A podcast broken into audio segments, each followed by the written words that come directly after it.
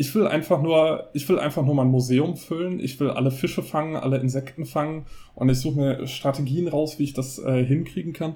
Und meine Freundin, die das auch spielt, die äh, will zum Beispiel einfach nur ihre Insel möglichst schön gestalten und möchte alle verschiedenen Arten von Blumen äh, züchten. Meine Tochter ist komplett zufrieden mit zwei Arten Blumen auf der, auf der Wiese und würde jeden, der denkt, aber du, du hast ja die seltenste Blume im ganzen Spiel, wächst auf deiner Insel. Ach so, ja, nimm sie dir ruhig mit, ich brauche die nicht mehr. Meine Freundin, die spielt auch seit Jahren begeistert Animal Crossing, allerdings als knallhart durchoptimierte Management-Simulation.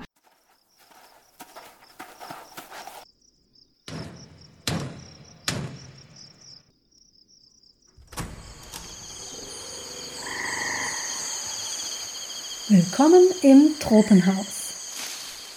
Wiederkehrende Elemente in Büchern, Filmen, Spielen und noch viel mehr. Folge 11. Die kontraintuitive Besenkammer. Herzlich willkommen im Tropenhaus. Heute habe ich zwei Gäste bei mir. Einmal den Paul, den kennt ihr ja alle schon. Hallo.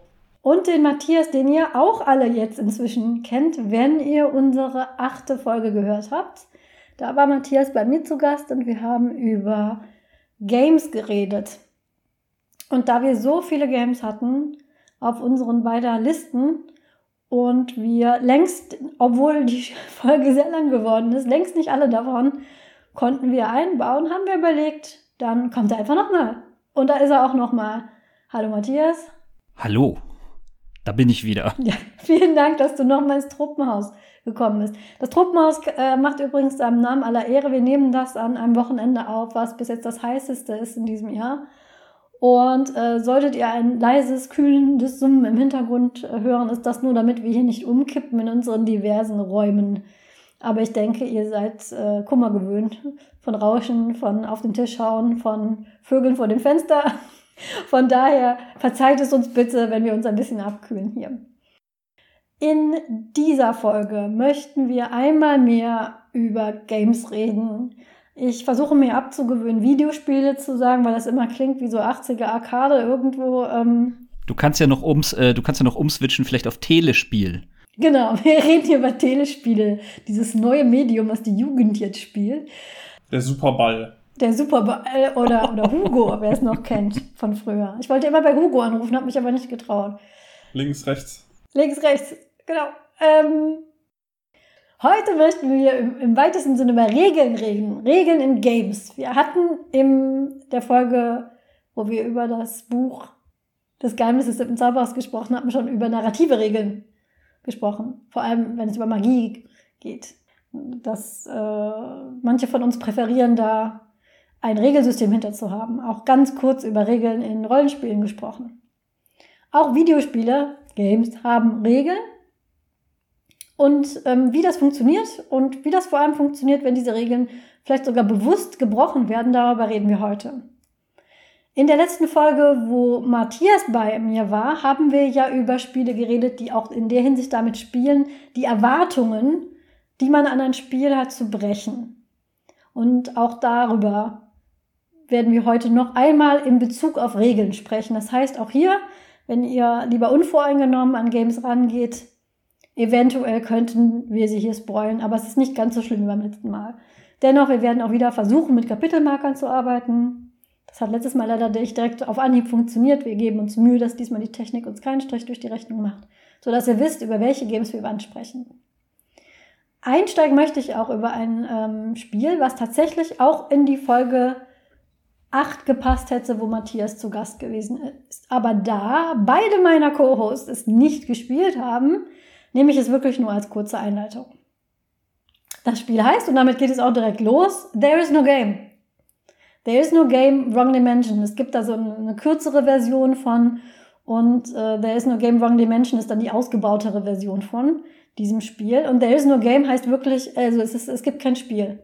Und ähm, Matthias und ich hatten ja ganz kurz über Spiele gesprochen, die gegen die man spielen muss, quasi. Und das ist definitiv von Sekunde eins so ein Spiel an. Das ist nämlich ein Spiel, in dem der Erzähler dir als Spielender oder Spielende einreden möchte, du bist ja falsch, geh weg, mach dieses Ding zu, mach das Programm zu, ich möchte, hier gibt's nichts. dieses Spiel knallt einem von, von der ersten Minute an alle Türen zu. Man kann auch nicht mal auf Start klicken. Das geht nicht, bis man überhaupt das Spiel, weil es gibt ja kein Spiel los, bis es losgeht. Ähm, das gesamte erste Kapitel befindet sich nur im Spielmenü. Also normalerweise immer Start, Einstellungen, Sprache. Und man muss sich da durchkämpfen, um dieses Spiel überhaupt zu spielen. Und das ist ja so etwas, was man jetzt nicht erwartet. Erstmal, das, das ist ein Spiel, das habe ich mir gekauft, will ich jetzt spielen. Nein, ich bin kein Spiel, ich will nicht mal gespielt werden. Auch die TV-Tropes-Seite, alle Tropes für dieses Spiel befinden sich in einem Ordner, der heißt There are no Tropes.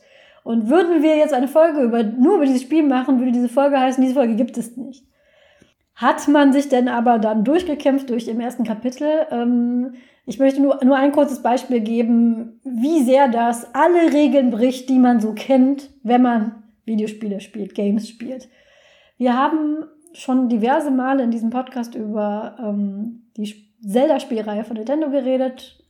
Ne, man zieht los, eine Prinzessin zu retten, man hat so ein kleines Schwert, kann damit Büsche und Gegner äh, zerklopfen und Gegner, kleine, große und kämpft sich dann irgendwann bis zum Big Evil Bad durch, hat so ein kleines Menü, da ist ein Inventar drin, hat sein Geld, seine, seine Smaragde. Und das ist so, wie man das kennt. Ne, man zieht los, haut Sachen um, sammelt Sachen und ähm, das ein Kapitel von There Is No Game ist auch so. Nur dass es einem direkt verdorben wird, weil äh, wenn man dann losziehen äh, möchte und dieses kleine ähm, Minigame dann spielen möchte, sa äh, sagt das Spiel, ich verderb dir das jetzt und packt das voller Werbung. Und das heißt dann Legend of the Secret Ultimate Clicker VIP Edition Deluxe 4.2 und ist voller Werbung. Und damit möchte das Spiel verhindern, dass man spielt. So, hey, das ist ja voller Werbung, das willst du doch gar nicht spielen. Und man muss wirklich sehr um die Ecke denken. Und ein, eine, ich gebe nur ein einziges Beispiel, wie das funktioniert. Man muss einen, mit dieser kleinen Heldenfigur, die man hat, einen See überqueren. Und die Lösung, um diesen See zu überqueren, ist, eine dieser Werbeblöcke, dieses, dieser Werbepop-ups hängt dir mitten im Bildschirm herum. Und das ist so ein, ähm, das hat so eine Eisoptik, so eine gefrorene Optik. Um den See zu überqueren, nimmst du die Axt aus deinem Inventar, hackst die Werbung kaputt, das Werbefenster, und frierst mit dem Eiswürfel, den du dann bekommst, den See ein, damit deine Figur da drüber gehen kann. Das ist ja normalerweise, das erlaubt ein normales Spiel gar nicht. Und die quasi, man könnte sagen, die Regeln von There Is No Game ist, alle Regeln sind gebrochen, alles geht. Du kannst die Menüs kaputt machen, du kannst Sachen schieben, du kannst hinter die Kulissen von Spielen blicken. Und das macht den großen Reiz dieses Spiels aus. Es ich würde tatsächlich sagen, es ist eher ein Spiel für Leute, die Games viel konsumieren und sich mit diesen Regeln ausbrech, äh, auskennen, weil ich glaube, für Leute, die gar keine Spiele spielen, ist es eher verwirrend. Es macht den Spaß aus, dass man weiß, was man normalerweise zu erwarten hat und wie es gebrochen wird. Und äh, solltet ihr viele Games spielen, ähm, kann ich das sehr, sehr empfehlen. There is no game wrong dimension und damit steigen wir ein in unsere Folge über gebrochene und nicht gebrochene Spielregeln, was das mit uns macht, was wir daran gut finden und ja, welche Spiele wir so empfehlen können, die damit auf eine innovative Weise umgehen. So, jetzt habe ich sehr lange geredet und das passiert, wenn wir über Spiele sprechen, die nur ein Host gespielt hat. Das versuchen wir normalerweise zu vermeiden, aber dieses Spiel hat einfach so perfekt gepasst. Okay, Paul. Paul möchte gerne jetzt etwas über Regeln generell sagen in Games. Und ich bin sehr froh, dass ich jetzt meine Pause habe und jemand anderen zu Wort kommen lasse. Paul, bitte. There is no host. Ja. Äh, danke. Äh, beziehungsweise das, äh, das passiert generell, wenn man, glaube ich, begeistert ist von irgendwas. Ne? Dann äh, verfällt man ja so Monologe. Das passiert mir, glaube ich, auch. Hoffentlich nicht jetzt. Ähm, genau, über Regeln in Videospielen. Also du hast, du hast jetzt gerade so ein perfektes Counterbeispiel gegeben, äh, so ein perfektes Gegenbeispiel. Ich würde äh, kurz, ganz kurz einleiten wollen, wie, äh, wie Regeln in Videospielen funktionieren und was, was deren Zweck ist. Also äh, in vielen Computerspielen, in vielen traditionellen Computerspielen ist es dafür gesorgt, dass äh, Spieler bestimmte äh, Bereiche des Spiels, bestimmte Werkzeuge des Spiels erst zu bestimmten Zeitpunkten äh, erreichen können. Und ähm, das ist dazu da, dass einerseits natürlich äh, man nicht das Spiel innerhalb von fünf Minuten durchgespielt hat, aber andererseits als Person, die, die das Spiel erstmal kennenlernen muss, äh, nicht direkt vor unbewältigbare Aufgaben gestellt wird. Aber es gibt sehr gute Gegenbeispiele und ich finde, äh, dass das, was du gerade gebracht hast mit There is no game, ist eigentlich super, weil man kann eigentlich am besten diese Regeln erklären, wenn man, wenn man die Ausnahmen, Ausnahmen bestätigen ja die Regel bekanntermaßen, wenn man die Ausnahmen kennenlernt.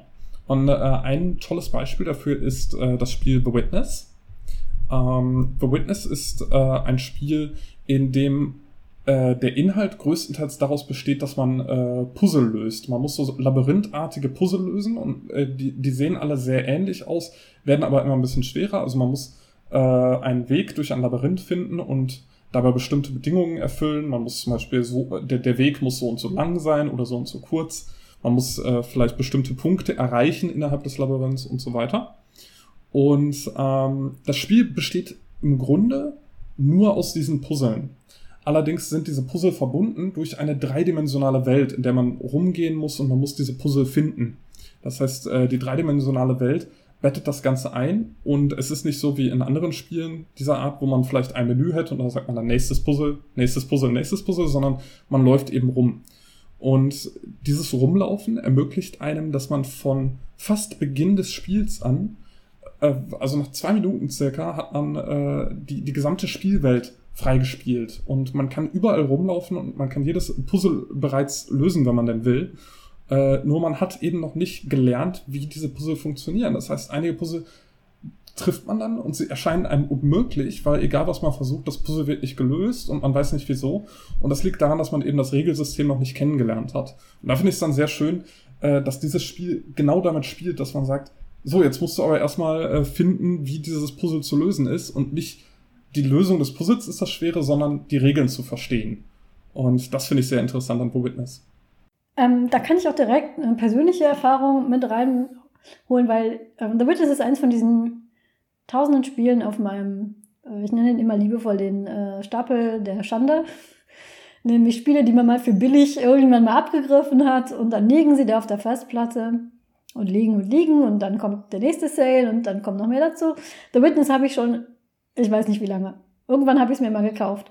Und jetzt, wo Paul in der Vorbereitung gesagt hat, er würde es gerne wählen, dachte ich, ich spiele es mal an. Und das habe ich gestern gemacht. Und äh, genau, ich kam an so einen Punkt. Ähm, ich fand erstmal die Lernkurve wirklich erstaunlich dafür, dass nichts geschrieben gesagt wird. Man bekommt so ein, das erste Puzzle und das ist relativ, ist so ein bisschen wie die Älteren mögen sich erinnern an ähm, an so sehr einfache Puzzles, wie man sie zum Beispiel auch auf den äh, ersten Handys spielen konnte. Man muss einfach wie so, ein, so, eine, so eine Schlange durch so ein Labyrinth bis zum Ausgang bewegen. Das ist der erste Schritt. Der nächste Schritt ist, diese Schlange muss bestimmte Punkte abgreifen und so weiter. Und dann der Monitor, an dem man das macht, leuchtet auf und das leuchtende Kabel führt einen zum nächsten. Aber sobald man diese große Landschaft freigeschaltet hat, möchte man natürlich gucken gehen. Und ich bin an einem Punkt angekommen, da habe ich dann so einen Monitor gefunden, wo ganz viele Wege wie so äst, verästelte das hat bestimmt, ich habe mir das auch hier, ich habe so, so einen kleinen Zettel gemacht, habe mir die aufgeschrieben. Das hat zwei, vier, sechs, acht äh, Enden, wo diese Schlange man, man hinführen kann. Und ich dachte, ach, okay, ich weiß noch nicht, wie es geht, dann nehme ich einfach alle und probiere die einfach alle hintereinander durch und irgendeiner wird es schon sein. Und das war dann auch so. Und das Kabel hat mich zum nächsten Monitor geführt und das war dann aber wieder so ein Monitor. Und dann dachte ich, okay, probierst du das aus? Aber der erste falsche Weg hat alles resettet. Sprich, man, man kann sich da nicht durchraten. Weil man muss erst achtmal raten, bis man das hat. Und selbst wenn man sich dann gemerkt hat, wird ja immer wieder alles resettet. Und ich habe schon gesehen, das nächste Kabel führt schon wieder zu so einem Monitor. Und ich könnte mich jetzt hier durchraten. Aber das würde sehr lange dauern und dann, da suche ich doch lieber, dass ich äh, lerne, wie es geht. Also das Spiel zwingt einen nicht, das zu lernen. Das sagt, wenn du das machen möchtest, wenn du dich da durchraten willst, ich habe Zeit, ich muss nirgendwo hin, ja, mach das doch, ja, ich setze mich hier hin, trinke einen Tee, guck dir dabei zu. Aber du könntest auch einfach mal rumrennen und gucken, ob dir das nicht irgendwas anderes, die die Regel verrät. Wäre so ein Tipp von mir. Matthias. Genau, äh, also es ist halt, ähm ich finde es auch super faszinierend bei The Witness. Ich möchte auch Jonathan Blow nicht zu viel loben, das tut dem nicht gut. Ähm, aber ähm, ich finde es auch sehr schön, wie dieses Spiel es eben schafft, äh, durch äh, die völlige Abwesenheit von, von Worten, von, von wirklich einfach irgendeiner Art von Anleitung. Es präsentiert ja einfach etwas. Äh, man geht ja ganz am Anfang, ist man ja auch in diesem Tunnel, äh, aus dem man nur raus kann, indem man das erste Puzzle erfolgreich löst. Und das wird jeder schaffen, weil das ist wirklich einfach nur von Punkt A zu Punkt B äh, diese, diese, die, diese Strecke malen, also das ist total easy.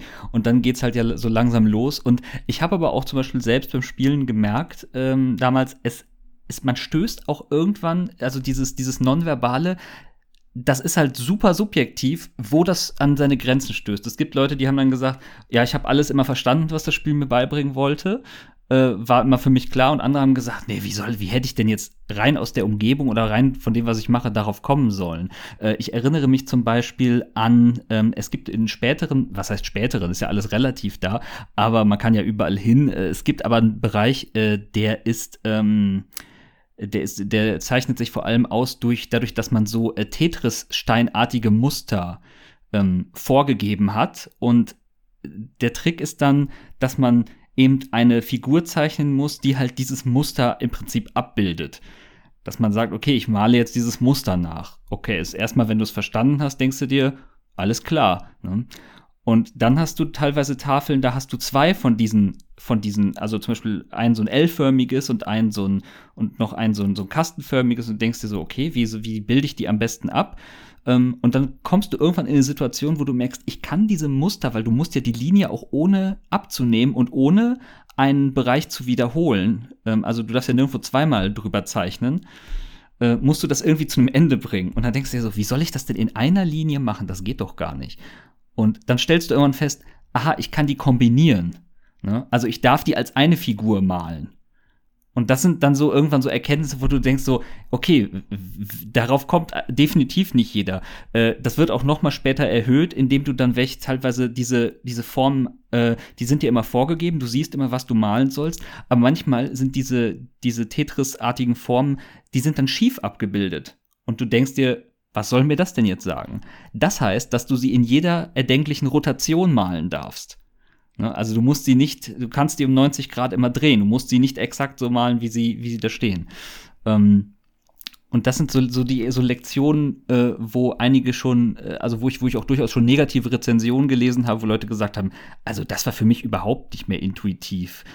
Das ist übrigens äh, genau das, worauf ähm, Matthias gerade ein bisschen angespielt hat. Jonathan Blow ist mal, es ist wohl besser geworden, mit solcher Kritik, die man ja durchaus, wir hatten das auch in der letzten Videospielfolge, man kann ja Kritik an Videospielen in verschiedenen Art und Weisen äußern und wenn man das konstruktiv sagt, so das ist diesem Grund nicht intuitiv, sagen wir mal, er ist nicht besonders elegant mit der Art Kritik umgegangen, hat wohl auch Leute geblockt dafür und so im Prinzip war unterm Strich, wenn du das nicht verstehst, dann bist du halt, ja, dann ist das nicht halt, bist halt ein bisschen zu doof dafür. ähm, aber er hat sich wohl gebessert inzwischen. Ein anderes Spiel, was er gemacht hat, heißt Braid. Da war er auch mal ein bisschen so, dass man, wenn man nicht versteht, worum es in diesem Spiel geht, ja, ne, man muss das schon auf die und die Art Weise verstehen. Und war dann sehr enttäuscht, dass das Leute nicht so verstanden haben. Von diesem intellektuellen Snobismus ist er wohl inzwischen angeblich etwas runtergekommen. Ähm, The Witness ist auch sehr teuer gewesen. Also sechs Millionen Dollar hat die Produktion gekostet. Jonathan Blow ist ein sehr penibler, kritischer, auch selbstkritischer Creator. Und das sind dann, dann leider die Menschen, die Kritik an ihren Werken nicht ganz so wegstecken, sage ich mal. Aber wie das aktuell ist, weiß ich auch nicht. Er hat wohl, er hat wohl inzwischen dazu gelernt. Ja, das kann man nur hoffen. Ähm, ein, ein Beispiel, das ich noch kurz äh, einwerfen wollte, das mir noch gerade eingefallen ist und das mich persönlich auch wirklich lange ähm, im, im Griff hatte in The Witness. Ähm, es gibt einen Bereich, ähm, da ähm, hat man äh, Puzzle, die überhaupt kein, also die haben auch mehrere Wege ähm, und du bekommst erstmal überhaupt keinen Hinweis, was du, was du tun sollst. Ähm, denkst dir, okay, jetzt ich, muss ich mich jetzt wirklich einfach durchraten. Aber dann stellst du irgendwann fest, während du vor diesen Puzzles stehst, äh, du bist dann in tatsächlich ganz passend, du bist in so einer tropischen Gegend äh, dieser Insel und dann hörst du irgendwann, äh, okay, es gibt hier, es gibt hier Geräusche. es, also es sind immer so Vogelgeräusche im Hintergrund und äh, dann stellst du irgendwann fest, Moment, die Geräusche sind in verschiedenen Höhen. Und je nachdem, wie diese Vogelsounds gepitcht sind, musst du dann entweder den unteren, den mittleren oder den oberen Weg durch, durch das Puzzle nehmen. Und, und teilweise die späteren Puzzle in, dieses, in diesem Gebiet, die streuen auch noch andere Fake-Geräusche ein, die dich ablenken sollen. Also ist auch ein absoluter Albtraum und auch in Sachen Accessibility, äh, nun ja. Ne? Ich wollte es gerade sagen, das ist zwar eine clevere Art, ein, ein Puzzle zu machen, ich glaube, Paul hat ähm, in einem anderen Spiel auch noch ein Beispiel, wo ein Audio-Puzzle eingebaut ist. Aber solche Puzzle, ja, schließen eine komplette Bevölkerungsgruppe davon aus, dein Spiel zu spielen. Das ist schade. Und man kann es vermeiden, indem man zum Beispiel dann Untertitel einblendet oder eine Warnung vorher gibt und sagt zum Beispiel, ja, dieses Puzzle ist äh, leider für Menschen, die gehörlos sind, nicht machbar oder wir, wir bauen vielleicht ein alternatives Puzzle ein. Zum Beispiel weiß ich, dass es einige Spiele inzwischen gibt, die für Menschen, die eine Farbsehschwäche haben, kann man die umstellen. Sodass man bei so ähm, rot-grün Schwäche das Spiel trotzdem spielen kann. Das ist ja durchaus technisch gegeben. Von daher, ja, man sollte sich dann vielleicht nicht ganz so sehr darauf ausruhen, dass man dann so clever ist. Ähm, dafür dann ganze Menschengruppen ein Spiel einfach gar nicht spielen können äh, man, man kann sich ja auch, äh, wenn man nicht weiterkommt in The Witness, auch noch äh, dabei entspannen, wie einem Jonathan Blow seine Lieblingszitate aus Kunst und Weltgeschichte präsentiert. Ähm, das, das, ist, das ist das Einzige, was man in The Witness abseits der Puzzle machen kann. Man kann so äh, kleine Radios und so finden, wo dann immer irgendwie was abgespielt wird. Ähm, äh, keine Ahnung, von äh, also aus, aus philosophischen Schriften, aus religiösen Schriften. Und das soll einem wohl so ein bisschen den Horizont eröffnen in so die Denkwelt des, des Genies dahinter. Sprich, während ich da stehe und mir, mir und mich vorkomme, ich bin nicht intelligent genug, um dieses Rätsel zu lösen, muss ich mir anhören, wie der Mensch, der das programmiert hat, mir irgendwelche klugen Sachen erzählt. Okay, vielleicht lege ich es doch noch mal wieder zurück auf den äh, Stapel der Schande. Also es, also, also es ist schon wirklich, es ist toll gemacht, aber man, man, muss, man muss schon so ein bisschen das Ego de, des Menschen dahinter so ein bisschen ignorieren. Aber muss man das nicht in so vielen, in so Ja, da hast, hast du auch nicht ganz unrecht, das ist schon wahr. Ja, aber es ist ein sehr schönes Spiel. Also wenn ihr es mal, wenn ihr es mal günstig abgreifen könnt, ist es definitiv etwas, das man sich mal anschauen kann. Paul wollte etwas sagen. Ja, genau. Ähm, was ihr jetzt gesagt habt, das zeigt aber auch, dass dieses Spiel äh, sehr, sehr stark erscheint. Wenn, wenn du es jetzt einfach so gespielt hättest, ohne, ohne irgendwelche Hintergedanken, dann würdest du vermutlich denken, äh, das ist so eine Art Casual Game. Das spiele ich mal nebenbei und dann löse ich zwei, drei Puzzle und dann lege ich es beiseite und dann spiele ich es irgendwann weiter, löse zwei, drei Puzzle. Das ist es aber nicht, sondern mhm. es ist mhm. tatsächlich ein, ein Spiel, was ähm, äh, versucht, äh, ein Anführungszeichen ein vollwertiges Spiel zu sein, also wo du, äh, wo du wirklich äh, dich davor setzt und das ganz bewusst spielst und du machst nicht neben, äh, nebenbei was, du hörst nicht Musik oder so und ich mhm. bin zum Beispiel jemand, ich äh, mach, ich höre zum Beispiel Podcasts, während ich spiele und äh, das ist dann für solche Puzzle natürlich nicht geeignet und das ist was, wo man sich dann vielleicht auch nicht bewusst ist. Und da gibt's ein anderes Spiel, was äh, auch auf den ersten Blick, zumindest von dem, was man, äh, was man im Spiel macht, vielleicht wie so ein Casual Game äh, wirken könnte, was aber ganz anders letztlich ist und was man eigentlich auch relativ schnell bemerkt, dass es was ganz anderes ist und das ist Papers, Please. Ich möchte nur kurz anhaken. Casual Games ist in diesem Tropenhaus keine Wertung. Ähm, wir haben darüber in der Folge gesprochen, in der Matthias zu Gast war und wir nehmen Casual Games nur deskriptiv. Sprich, ein Spiel ist hier nicht qualitativ besser, weil man, sagen wir mal, mehr Gehirnschmalz aufreiben muss, um es zu lösen. Mhm. Das will ich nur sagen, weil das manche Leute so verstehen. Aber wir benutzen das nicht als Einordnung von Wertigkeit. Und ich finde es tatsächlich interessant, so mit diesen Erwartungen zu spielen, weil ja, ich habe auch Spiele, da kann ich einen Podcast nebenher hören. The Witness ist definitiv keins. Das ist aber, macht es nicht in Anführungszeichen besser als eines, wo das geht. Paul. Ja klar, es ist äh, es ist halt äh, für für eine andere Zielgruppe und für genau. eine andere Stimmung vielleicht und ähm, äh, ja, da ist halt für jeden für jeden gibt's äh, Games und für jeden gibt's äh, Games, die für einen nicht passen und äh, klar.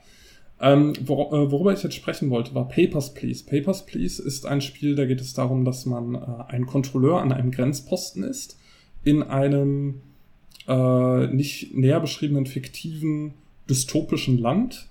Ich würde mal sagen, von, von den Namen, die einem begegnen, soll es so ein bisschen osteuropäisch, vielleicht russisch oder sowjetisch äh, angehaucht sein. Es spielt in den 80er Jahren. Und es geht darum, dass äh, Leute über die Grenze wollen und du sollst sie kontrollieren und sollst dann äh, und hast im Grunde nur zwei Möglichkeiten. Du kannst sie reinlassen oder du lässt sie nicht rein.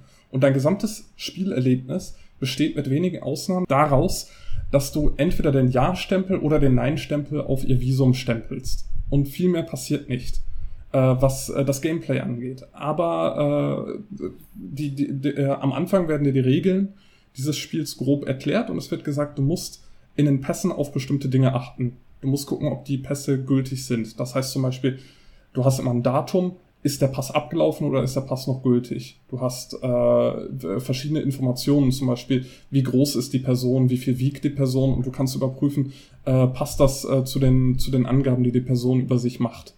Und ähm, das sind äh, äh, in diesem Spiel dann die Merkmale, anhand deren man erkennen soll, ob die Person einreisen darf oder nicht, ob der Pass echt ist oder nicht. Und dann könnte man ja sagen, alles klar, dann ist das einfach so eine Art Puzzlespiel und ich muss mich irgendwie darauf konzentrieren, so wie ich es in anderen Spielen, in, meinetwegen so, es gibt so Kochspiele, wo man dann so verschiedene Zutaten in der richtigen Reihenfolge in den Topf tun muss und ich muss einfach nur den Regeln folgen und dann ist alles gut. Aber das Spiel hat mehrere Metaebenen. Nämlich einerseits äh, muss man schnell genug sein, man muss teilweise sehr schnell entscheiden, weil sonst wird man nicht bezahlt. Man muss eine bestimmte Anzahl an Leuten durchkriegen pro Tag. Man darf sich nicht falsch entscheiden, weil die Regierung überprüft das gegebenenfalls nochmal und dann muss man Strafen zahlen. Das heißt, äh, schnell falsche Entscheidungen sind vielleicht schlechter für dich, als äh, dir ein bisschen Zeit zu lassen und dann richtig zu entscheiden. Und es ist nicht klar, die richtige Entscheidung im Sinne der Regierung die richtige Entscheidung für dich ist. Weil ähm, in dem Spiel wird sehr viel mit Moral gespielt. Es kommen dann Leute zu dir, die sagen, äh, ich muss ganz dringend in dieses Land einreisen, weil in meinem Heimatland werde ich politisch verfolgt und wenn ihr mich nicht reinlasst, dann äh, bringen die mich um und dann kann ich eben sagen, aber deine Papiere stimmen nicht. Oder ich kann sagen, alles klar, ich, ich lasse dich rein. Und äh, die Story des Spiels ist eben, dass man als dieser Grenzbeamte einerseits äh, seinen Job gut genug machen muss, um seine eigene Familie zu ernähren und andererseits äh, irgendwie die richtigen Entscheidungen treffen muss. Und das Spiel sagt dir nicht, was die richtigen Entscheidungen sind. Es gibt nur die Regierung des Landes, die sagt, wir wollen, dass du die Entscheidungen so triffst, aber ob du den Ja- oder den Nein-Stempel letztlich auf den Pass drückst, das bleibt dir überlassen. Ja, ich habe dieses Spiel gespielt, Papers, Please. Um wieder, wenn Matthias hier ist, reden wir über die, die dunklen Seiten. Oh nein. Ähm, nein, es ist ja oberflächlich, wie gesagt, von den Mechaniken sehr puzzlig und sehr mechanisch. Und ich spiele solche Kochspiele übrigens sehr gerne. Ich auch. Und die sind, äh, finde ich, ja, finde ich sehr, sehr entspannt. Und äh, Cooked Surf Delicious kann ich an der Stelle sehr empfehlen. Ähm, aber ja, genau mit, mit dieser Metaebene ein Spiel, von dem ich erst gedacht habe, tatsächlich ist es vom selben, ähm, vom selben Studio, vom selben Programmierer, ist es aber nicht richtig. Ähm, das heißt, Not Tonight ist im Prinzip Papers, Please im Brexit. Not Tonight ist von No More Robots. Das ist ein kleines britisches Studio. Das hat noch ein, ähm, das hat Erfolg gehabt mit einem Spiel namens Descenders. Das kenne ich aber jetzt gar nicht, aber da kennen es vielleicht ähm, HörerInnen. Und äh, Not Tonight hat die, die gleiche Prämisse. Es ist auch wieder eine Dystopie. Und zwar eine Brexit-Dystopie. Äh, England in, wie, wie man so schön sagt, auf TV-Tropes 20 Minutes into the Future, also eine recht nahe Zukunft, in der ähm, in Großbritannien Menschen, die nicht in Großbritannien geboren sind, werden als Europäer geflaggt, also quasi ähm, denen wird die Staatsbürgerschaft aberkannt, die müssen in, in abgeriegelten ähm, Bauten leben und müssen sich quasi verdienen, in diesem Land zu bleiben, indem sie so und so viel Geld erwirtschaften und dadurch unter dem äh, strengen Auge der Staatspolizei stehen. Und man, das klingt jetzt alles mega düster, aber Not Tonight ist tatsächlich auch so ein klein bisschen absurd, hat so diesen trockenen, schwarzen britischen Humor und ist auf seine Art und Weise doch auch charmant und sogar auch lustig. Und genau wie der Mensch in Papers, Please, man ist nämlich ein, man ist ein Türsteher oder eine Türsteherin, das kann man sich aussuchen. Und muss sich da sein Geld verdienen. Und wird dann vor die Türen vor diverse äh, Locations gestellt. Und dann kommen die Menschen und anhand von Kriterien musst du schauen, lässt du sie rein oder nicht. Wie bei Papers, Please hat das eine Lernkurve. Am Anfang muss man auf die Basics schauen. Der oder diejenige alt genug, weil da gibt es Alkohol? Ähm, ist der Pass gefälscht? Der hat so eine, so eine Vignette. Und ähm, in Papers, Please ähm, werden die Kriterien ja immer mehr und immer mehr. Und das ist in Not Tonight ähnlich. Und auch da hat es einen politischen Hintergrund. Nämlich irgendwann der Pub, vor dem man steht, der wird irgendwann angezündet. Und ähm, es werden Leute aus bestimmten Ländern werden vermutet, dass sie hinter einem Anschlag stecken. Und diese Leute darfst du da nicht mehr reinlassen. Äh, weil in dieser, in dieser Post-Brexit-Gesellschaft ist es so, dass äh, die Flagge von dem Land, wo deine Eltern herstammen, ist auf deinem Pass. Du bist dann nicht mehr Brite, du bist in Spanier, weil deine Eltern mal aus Spanien kamen. Dann musst du auch noch da drauf achten. Dann gibt es so, du, ähm, du kannst genau wie in, in ähm, Papers, Please dich entscheiden, ein systemtreuer, hoffentlich bald Staatsbürger zu sein und den Regeln ganz streng zu folgen. Aber da du äh, Geld verdienen musst und deine Kosten immer steigen, musst du dir auch ähm, nebenher noch was dazu verdienen. Du kannst dann anfangen, Drogen zu verkaufen. Du musst aber aufpassen, an wen. Es gibt da zum Beispiel eine Droge, die verkaufst du an Gäste, die haben so eine, so eine Blubberblase über dem Kopf. Die nehmen eine bestimmte Droge. Ähm, den kannst du die anbieten. Aber wenn diese Blubberblasen eine andere Farbe haben, signalisiert das, das sind Undercover-Polizisten. An die solltest du diese Droge nicht verkaufen. Also noch ein Kriterium, auf das du achten musst. Und das ist, obwohl es äh, ja diese Casual, in Anführungszeichen, Spielmechanik hat, das ist schon recht stressig. Du darfst auch so und so viele Leute nur falsch flaggen. Du musst irgendwann anfangen, nach ähm, verdächtigen Gegenständen zu scannen. Du musst darauf achten, ob die Leute in bestimmten Etablissements dürfen die nicht in ähm, dürfen die nicht in Strandklamotten rein. Und so weiter und so fort. Es wird immer komplizierter. Und ähm, auch wenn es ein bisschen leichtherziger ist als, als Papers, Please, hat es dann doch dieses, ja, ne, je nachdem, wie man sich politisch orientiert, kann man da die falsche, in Anführungszeichen, Wahl treffen. Auch da gibt es eine Resistance, die sich versucht einzuschleichen. Auch da kann man Leute einfach durchwinken. Man kann auch die Arbeit komplett verweigern und einfach nie zur Arbeit gehen. Und ich habe es noch nicht ausprobiert, aber es führt auch zu einem Ende. Es ist kein gutes Ende, aber man, kann das machen. Man kann doch seine Rechnungen nicht bezahlen.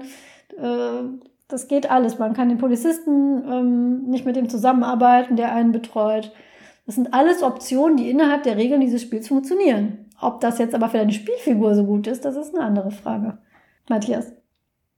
Genau. Äh, ich finde es auch in dem, in dem Zusammenhang ähm, auch immer wieder faszinierend, wie man vermeintlich äh, einfache oder, sag ich mal, eher trockene Mechaniken auch nutzen kann, um eine Menge zu erzählen. Mhm. Na, also das ist ja, es gibt ja seit ein paar Jahren auch dieses Subgenre der ähm, Bartender-Games. Also ich denke da an sowas wie Coffee Talk oder Valhalla, wo man im Prinzip nichts anderes macht, als Leuten äh, Getränke zu geben, die sie bestellen. Und ähm, man erlebt dann so ein bisschen auch die Geschichte dadurch und es ist halt auch, und der Verlauf der Geschichte ist teilweise auch davon abhängig, eben, ob man ähm, eben den, die, den die richtigen Getränke serviert. Oder ob manchmal muss man ihnen auch nicht die servieren, nach denen sie fragen, weil das gerade nicht die besten Getränke für sie sind. Also das läuft ja in eine ähnliche Richtung. Eben eigentlich eine, eine zentrale Mechanik, man, man entscheidet sich nur, wie mache ich's, äh, und das hat dann aber ganz weitreichende Auswirkungen.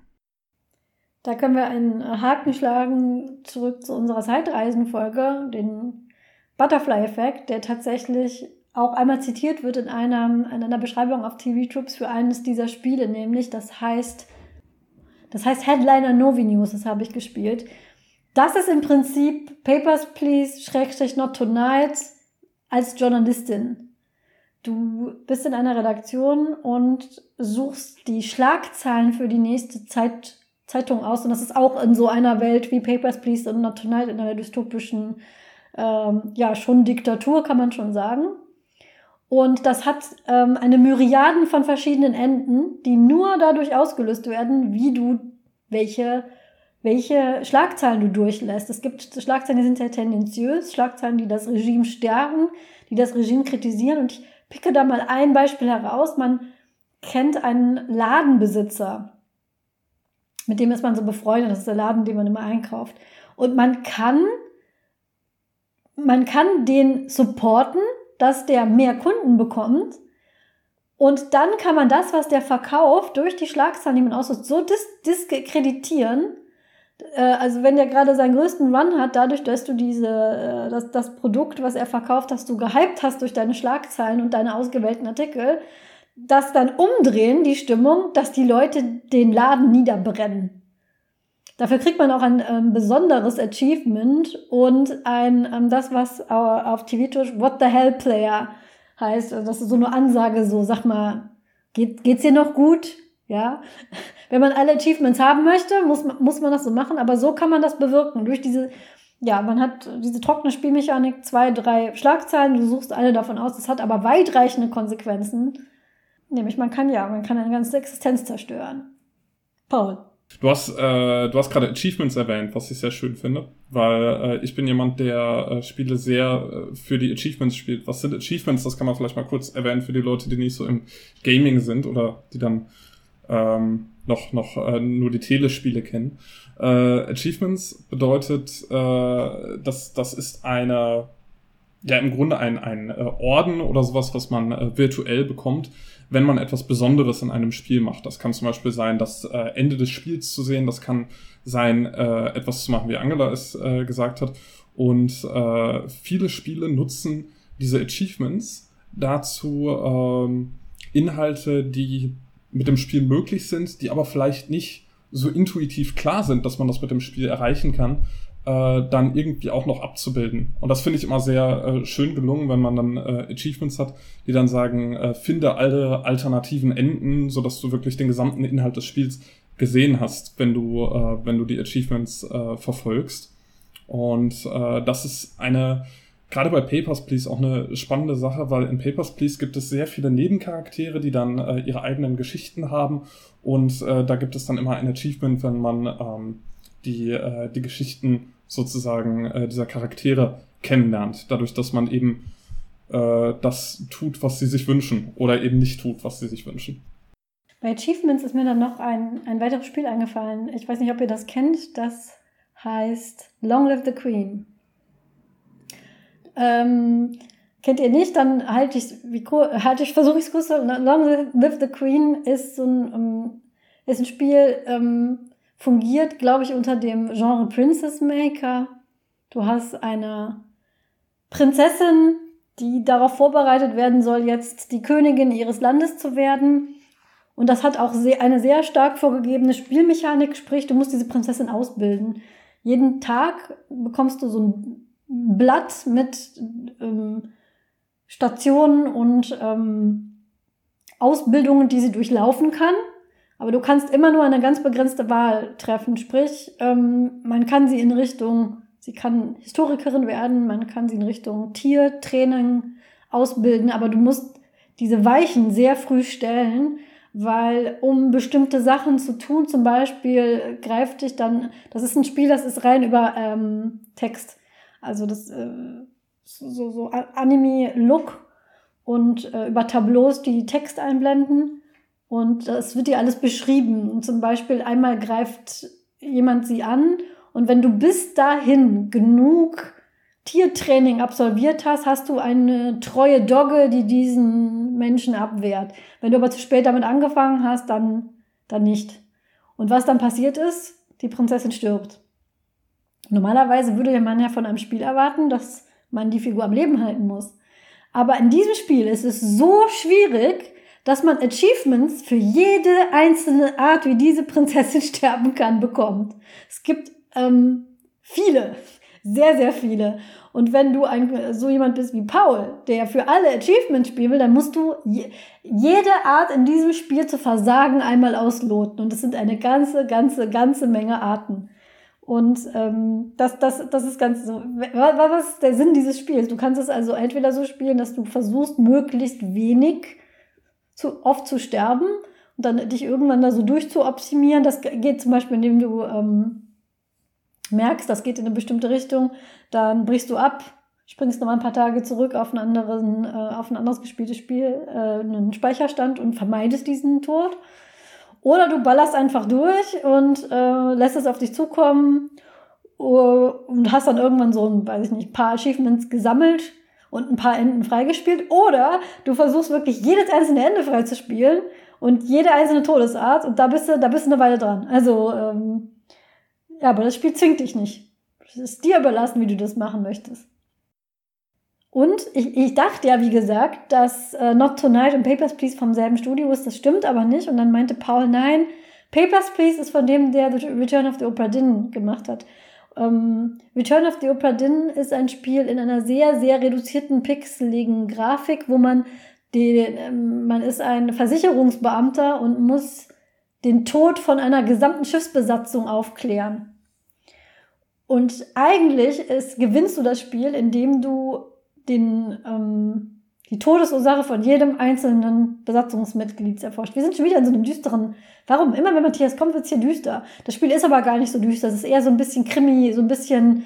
Wer Miss Marple gerne gelesen hat als Kind oder Sherlock Holmes, so wie ich, wird Spaß an diesem Spiel haben. Es geht wirklich eher darum, so ähm, Hinweise zu verknüpfen miteinander und äh, so, ah, der hatte bloß den einen Schuh, wo ist der andere Schuh, dann muss das dieser Mensch sein, aha, auf den ist ein Weinfass gefallen. So.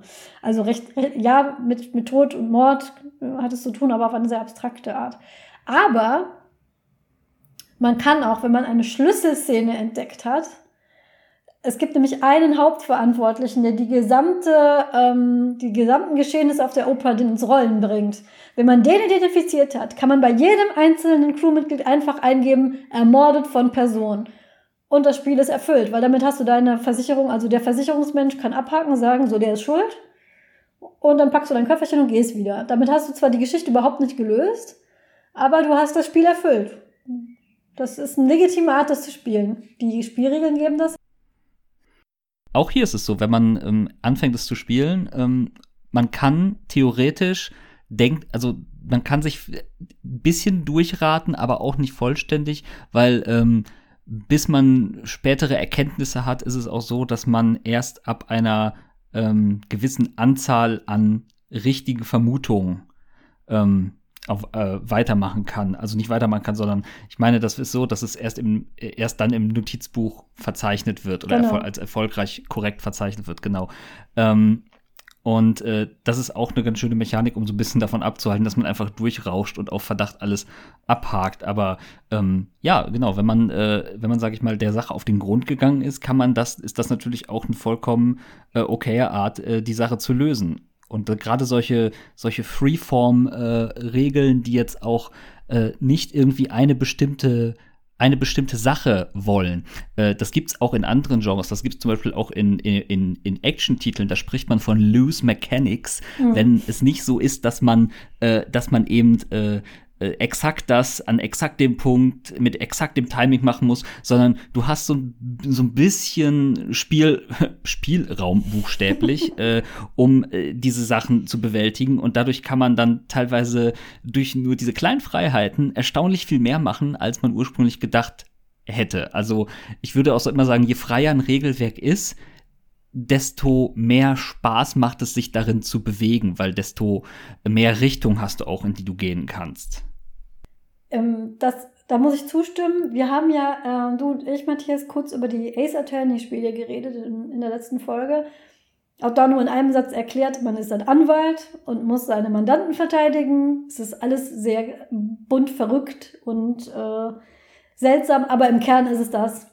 Und was mich da an ein oder zwei Stellen doch manchmal sehr gestört hat, ist, ich lese sehr viele Krimis, ich schaue sehr viele Krimiserien und manchmal weiß man schon, ach so, das ist so und so und so und deswegen ist die Beweisführung so.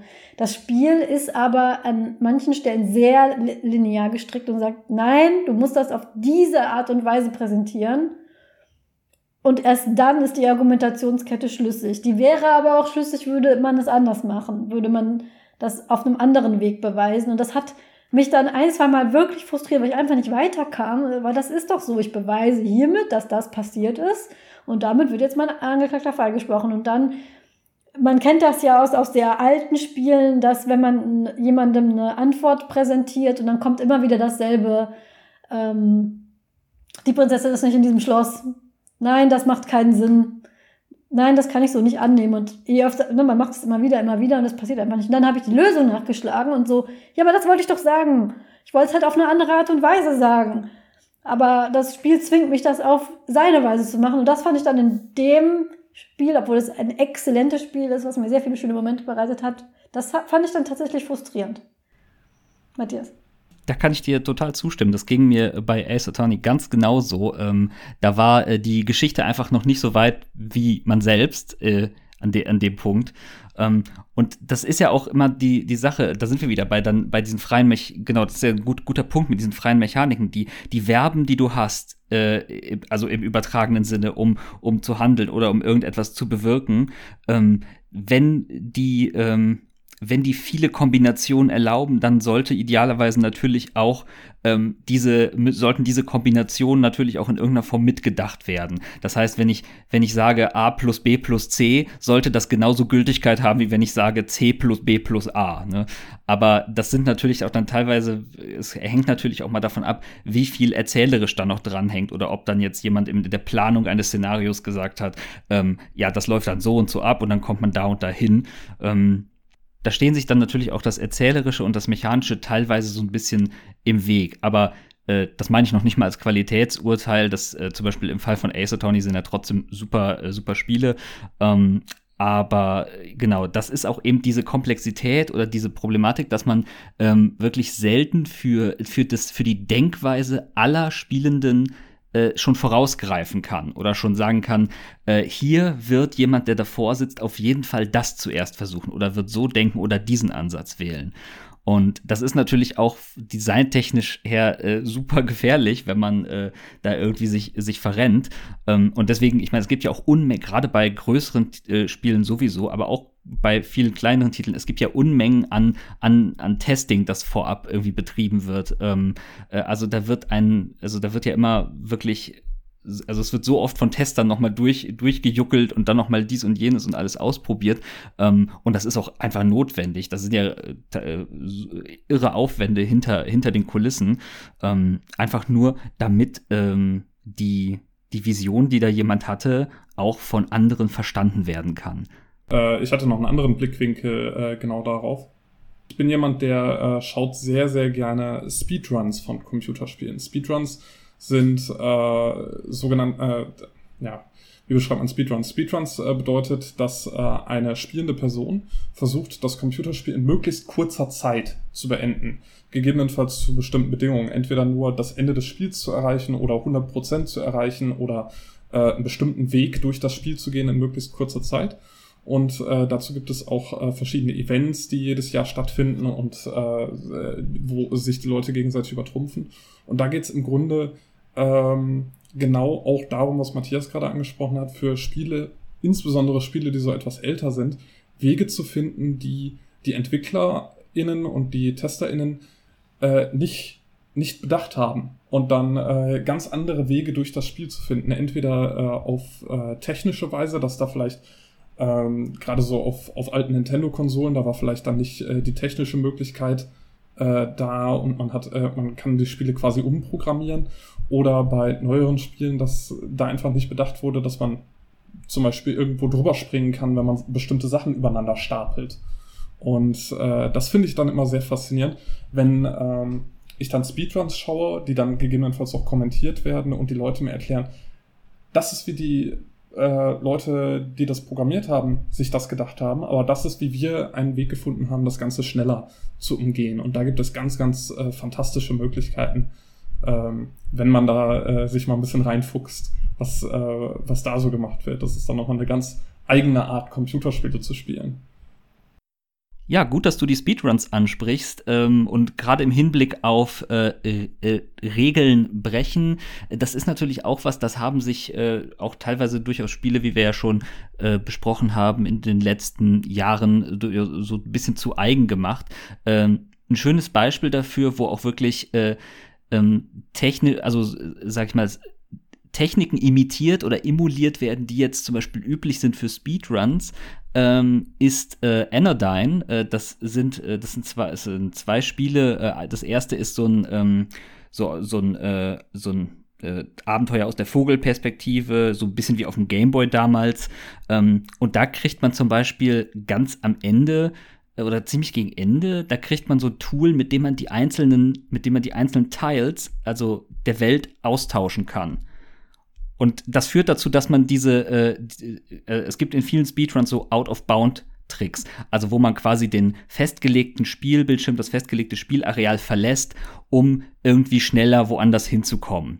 Ähm, und das ist da zum Beispiel als als bewusste Mechanik mit drin. Also es sind tatsächlich Sachen äh, in, äh, außerhalb der regulären Spielwelt versteckt und die kann man im Prinzip nur finden, wenn man eben diese Spielwelt dann am Ende nach seinem Gutdünken umbaut und sich quasi den Weg frei macht. Und äh, der zweite Teil, also Anodyne 2, hat da, äh, hat das, äh, hat da eine ähnliche ähm, Herangehensweise, nur eben in 3D.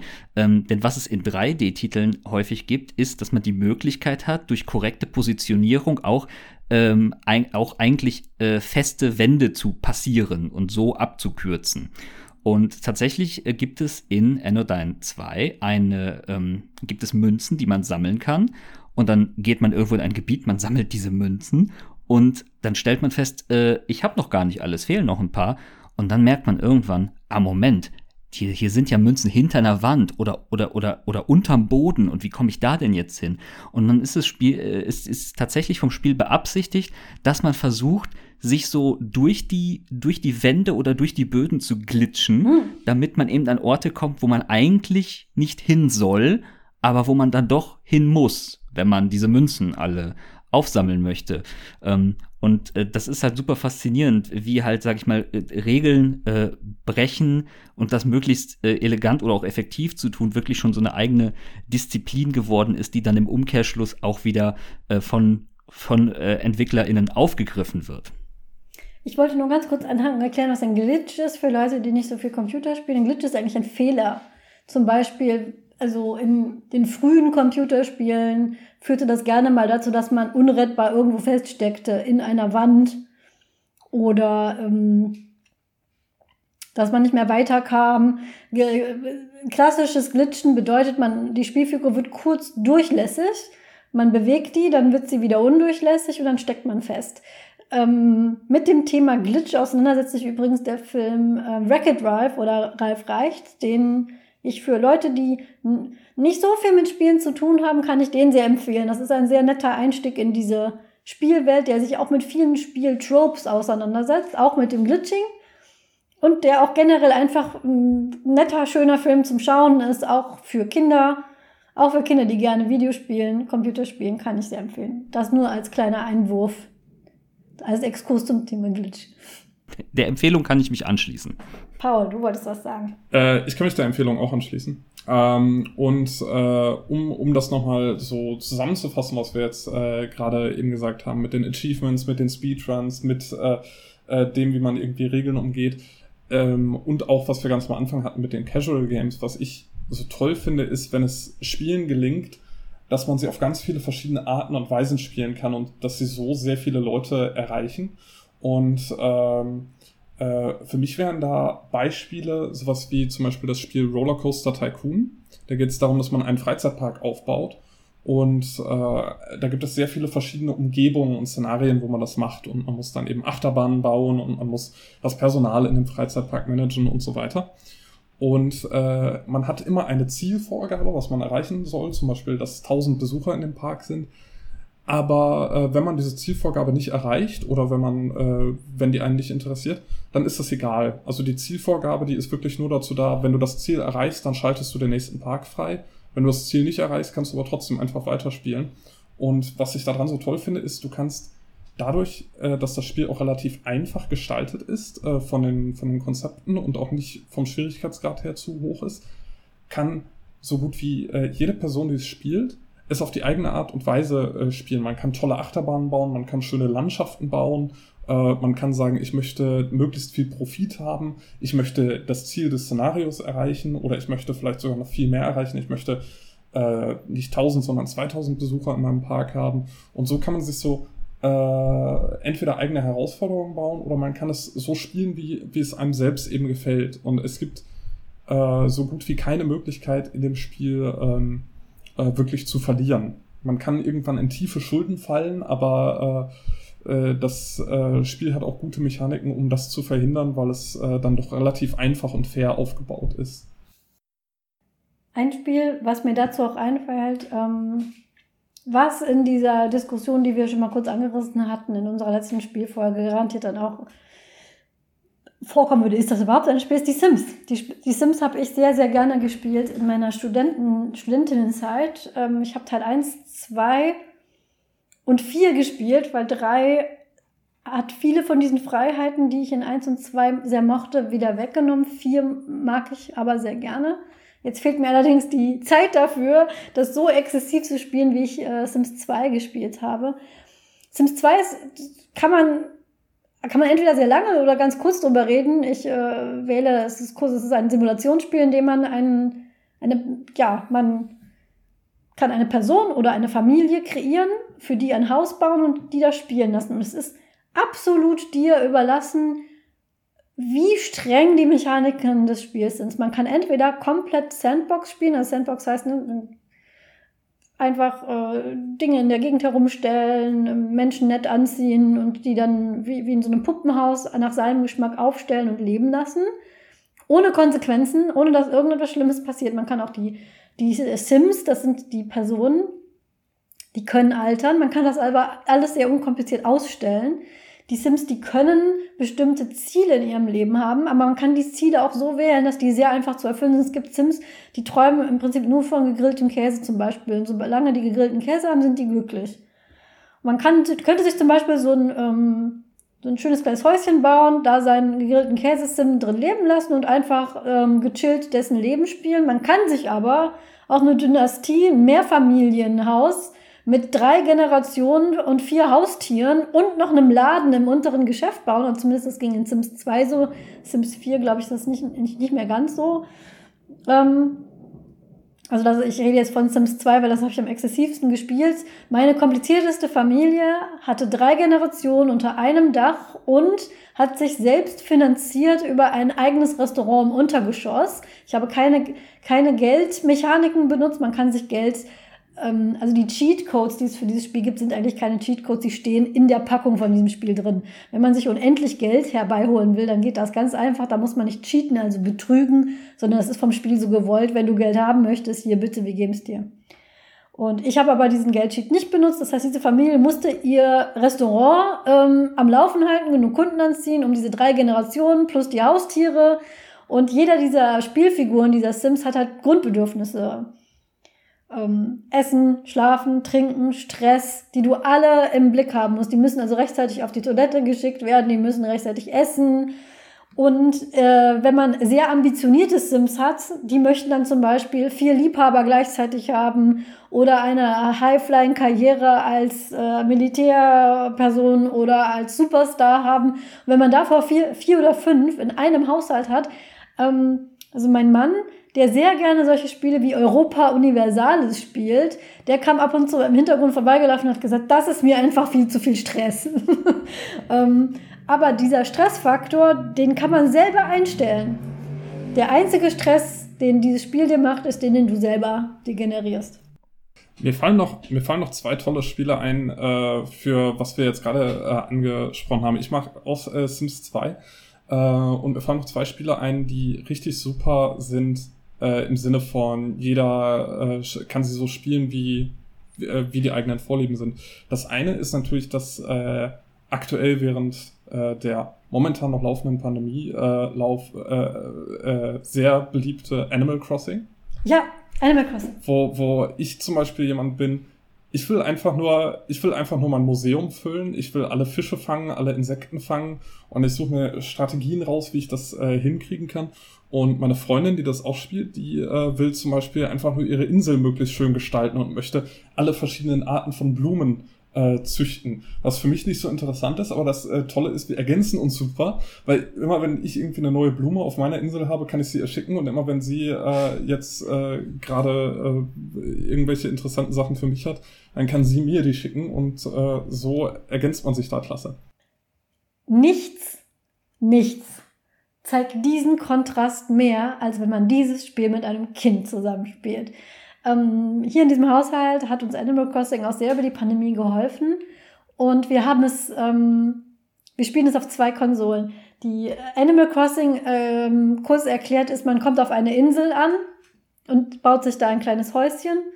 Und ähm, um dich herum entsteht so langsam so eine kleine Siedlung von äh, Tieren, die zu dir ziehen, die du als Nachbarn hast. Aber dieses Spiel ist wirklich, was Simulation angeht, also man hat ja manchmal so Management-Spiele, ne? man muss sehen, dass die irgendwie glücklich sind, die Leute. Es hat also eine Linie Null. Du kannst in diesem Spiel im Prinzip dich auf den Marktplatz stellen und da eine Woche stehen bleiben und nichts Negatives wird dir geschehen. Du musst nichts managen. Du, ist, du musst nichts tun. Du musst nichts. Alles, was du da tun kannst, tust du freiwillig. Die Leute werden immer fröhlich bleiben, deine Blumen werden weiter wachsen, deine Äpfel hängen da halt drei Monate am Baum, die verfaulen auch nicht. Hm, und ähm, wenn du aber eine Apfelplantage gründen willst und ein millionenstarkes Apfelimperium aufbauen willst, weil du jeden dritten Tag, wenn die Äpfel nachgewachsen sind, äh, so und so viel Geld da ernten, das kannst du machen, kannst du alles tun. Und ähm, die Inseln sind an die Konsolen gebunden. Wir haben zwei Switches. Ich habe meine eigene, meine eigene Switch Lite habe da eine Insel, meine. Und meine Tochter, irgendwo fängt es jetzt an zu regnen, was ich sehr sympathisch finde. Ähm, meine Tochter äh, hat ihre eigene Insel auf der anderen Switch. Und ich muss mich wirklich sehr stark zusammenreißen, wenn wir das zusammenspielen auf ihrer Insel. Man kann sich nämlich immer noch jemanden dazu holen und das dann auch zu mehreren Leuten spielen. Und ähm, weil sie spielt das so, wie sie das möchte. Und wenn eine siebenjährige Animal Crossing äh, spielt, dann sieht das so aus. Sie setzt sich erstmal eine Stunde hin und geht in den, ähm, man hat ein Handy auf Animal Crossing. Man kann auf diesem Handy anfangen, Sachen zu designen. Alles. Von Hut über Kleid, über Tasche, über. Und dann kann es das passieren, dass sie einfach nur eine Stunde da sitzt, um sich ein Kleid zu malen. Und ähm, mehr macht sie da nicht. Sie hebt auch nichts von dem auf, was herumliegt. Ich, ich sammle immer alles auf und verkaufe das. Sie lässt das alles liegen. Es interessiert sie nicht. Und es gibt ähm, einige Leute, die das spielen, weil es gibt eine bestimmte Anzahl von Nachbarn, Nachbartieren, die man haben kann. Ich, ähm, und immer nur wenn einer wieder auszieht, kommt zufällig der nächste wieder ran. Und es gibt bestimmte Nachbartiere, die unglaublich beliebt sind bei der Animal Crossing Community. Und ähm, wenn die irgendwo auftauchen und wieder ausziehen, wenn ein Tier zum Beispiel sagt, ich möchte nicht mehr hier wohnen und man sagt, das ist aber schade, bleib doch hier, bleib's da. Wenn man aber sagt, ja, dann zieh doch weiter, dann packt es seine Koffer. Und wenn man dann jemand anders auf die Insel einlädt, dann kann der sagen, zieh doch zu mir. Es gibt einen, ich weiß leider das, den Namen jetzt gerade nicht auswendig, ich werde ihn aber verlinken. Ein, ein, so ein, ein, so ein Eichhörnchen ist das, glaube ich, so ein weißes. Das ist unglaublich beliebt. Alle wollen das auf ihrer Insel haben aus irgendeinem Grund. Das Eichhörnchen kam, diese neuen Nachbarn kommen immer erst in so eine Art Zelt auf dem Campingplatz und dann kann man die belabern, dass die zu einem ziehen. Das Kind kam durch die Tür zu diesem Eichhörnchen, schaute sich das an und sagte, den finde ich doof, den möchte ich nicht und ging wieder raus.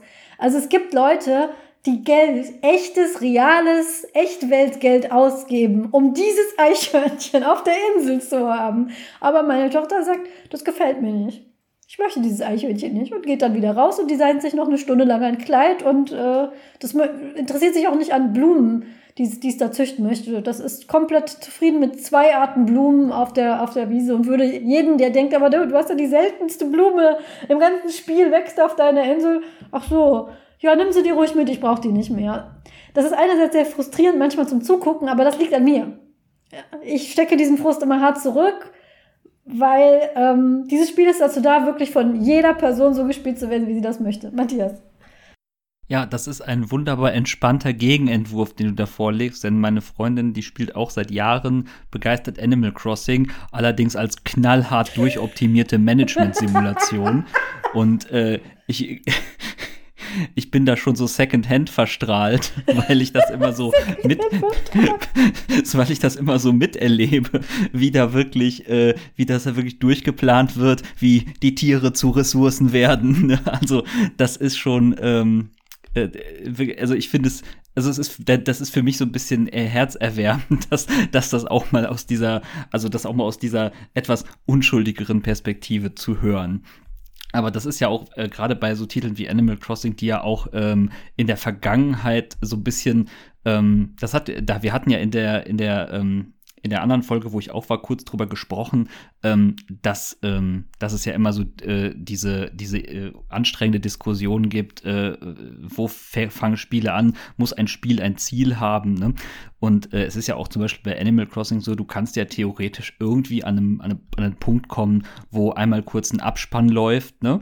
Und äh, das Spiel sagt, ja, also im, im Wesentlichen War hast du das? genug gemacht, ne, genau.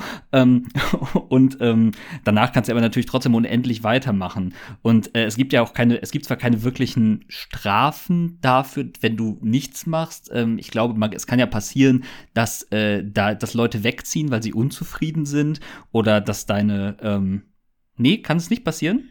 In alten Spielen war das so tatsächlich.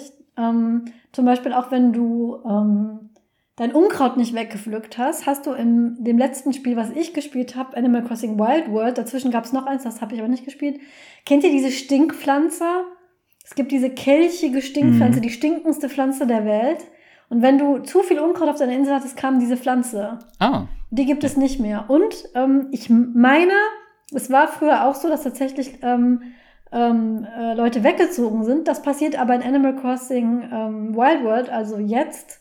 Du meinst äh, New Horizons wahrscheinlich, Entschuldigung, in New Horizon passiert das nicht mehr. oder? Ah, Die sind zwar ein bisschen traurig und fragen dann, warum hast du acht Monate nicht mit dir, nicht mit mir geredet, aber sie ziehen nur weg, wenn man es ihnen wirklich sagt. Wenn sie zu einem kommen und sagen, ich würde gerne weiterziehen und man sagt denen, ja, bitte zieh aus, dann sagen sie, oh ja, ich, ne, ich wollte eh ein neues Leben woanders anfangen. Wenn man aber sagt, nein, bitte bleib, bleiben Sie bei einem. Ich habe übrigens in der Zwischenzeit herausgefunden, wie das Eichhörnchen heißt. Wir hatten Animal Crossing nicht auf der Liste, deswegen hatte ich das nicht vorher nachgeschaut. Das Eichhörnchen heißt Marshall. Und ich weiß, dass es eine große Fan-Community hat.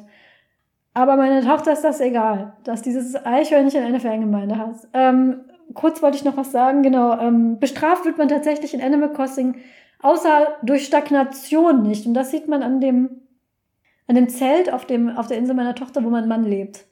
Nämlich, wenn man das zu mehreren Leuten ähm, lokal spielt, hat jeder sein eigenes Haus. Und man fängt damit an, dass man ein Zelt hat. Und dann geht man zu diesem Waschbären, der die ganze ähm, Wirtschaft da äh, hält und nimmt einen Kredit auf und dann baut man sich ein Häuschen und dann baut man das Haus aus, indem man noch mehr Kredite beim Waschbären aufnimmt. Mein Mann ist aber nur ein einziges Mal auf diese Insel gekommen und hat sich dieses Zelt dahingestellt. Und dann hat er das nie wieder ausgebaut, weil er sagt, er weigert sich, das mitzumachen. Und jedes Mal, wenn meine, meine Tochter hat wirklich ästhetische Ansprüche an diese Insel, sind sehr gering.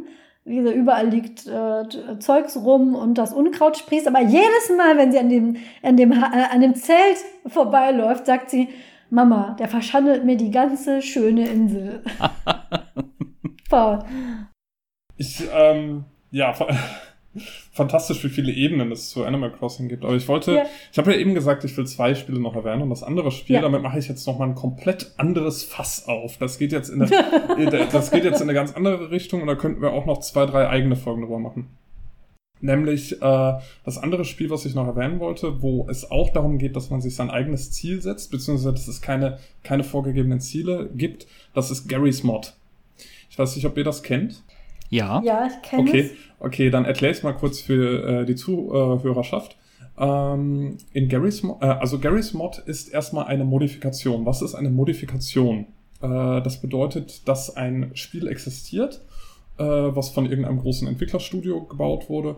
Und äh, das äh, hat sogenannte Modifikationstools bereitgestellt. Die sind nicht innerhalb des Spiels in der Regel, sondern dann zusätzliche Software, die man äh, kostenlos dazu runterladen kann. Und damit kann man sich seine eigenen äh, Spiele oder seine eigenen äh, Sachen dafür gestalten. Viele Leute nutzen das, um zum Beispiel eigene Level zu bauen oder um eigene Charaktere in das Spiel mit reinzubringen. Aber es gibt dann eben auch Modifikationen, die ähm, äh, ein ganz neues Spiel kreieren. Ich glaube, die äh, berühmteste Mod, die berühmteste Modifikation, äh, die äh, viele Leute vielleicht kennen vom Namen, ist Counter-Strike. Das war ursprünglich eine Modifikation für Half-Life und äh, ist dann irgendwann so beliebt geworden, dass es eine eigene Spielereihe ist, äh, geworden ist, die dann auch äh, sehr, sehr umfangreich wurde. Und Garry's Mod, was ich eben ansprach, das ist auch eine Modifikation für äh, Half-Life, für Half-Life 2 in dem Fall.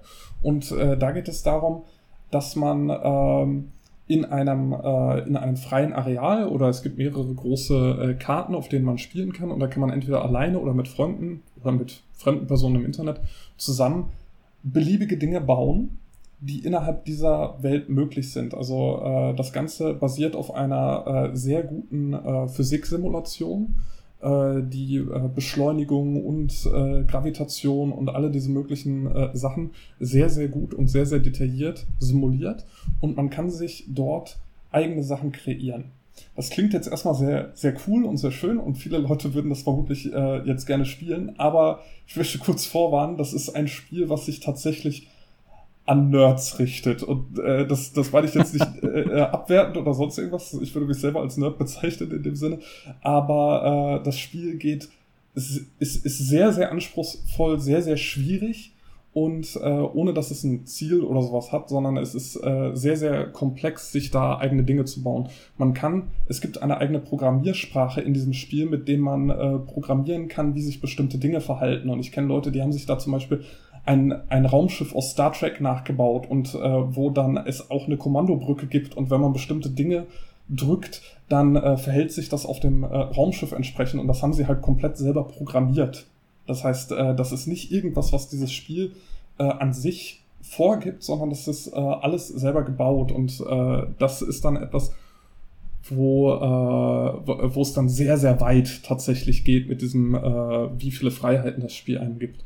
Man kann das Spiel aber auch, äh, wenn man wenn man möchte, kann man das Spiel auch als äh, Ego-Shooter spielen und kann sich dann gegenseitig über diese Karten jagen und kann dann eigene Waffen bauen und solche Sachen, wenn man will, gibt es auch so Leute.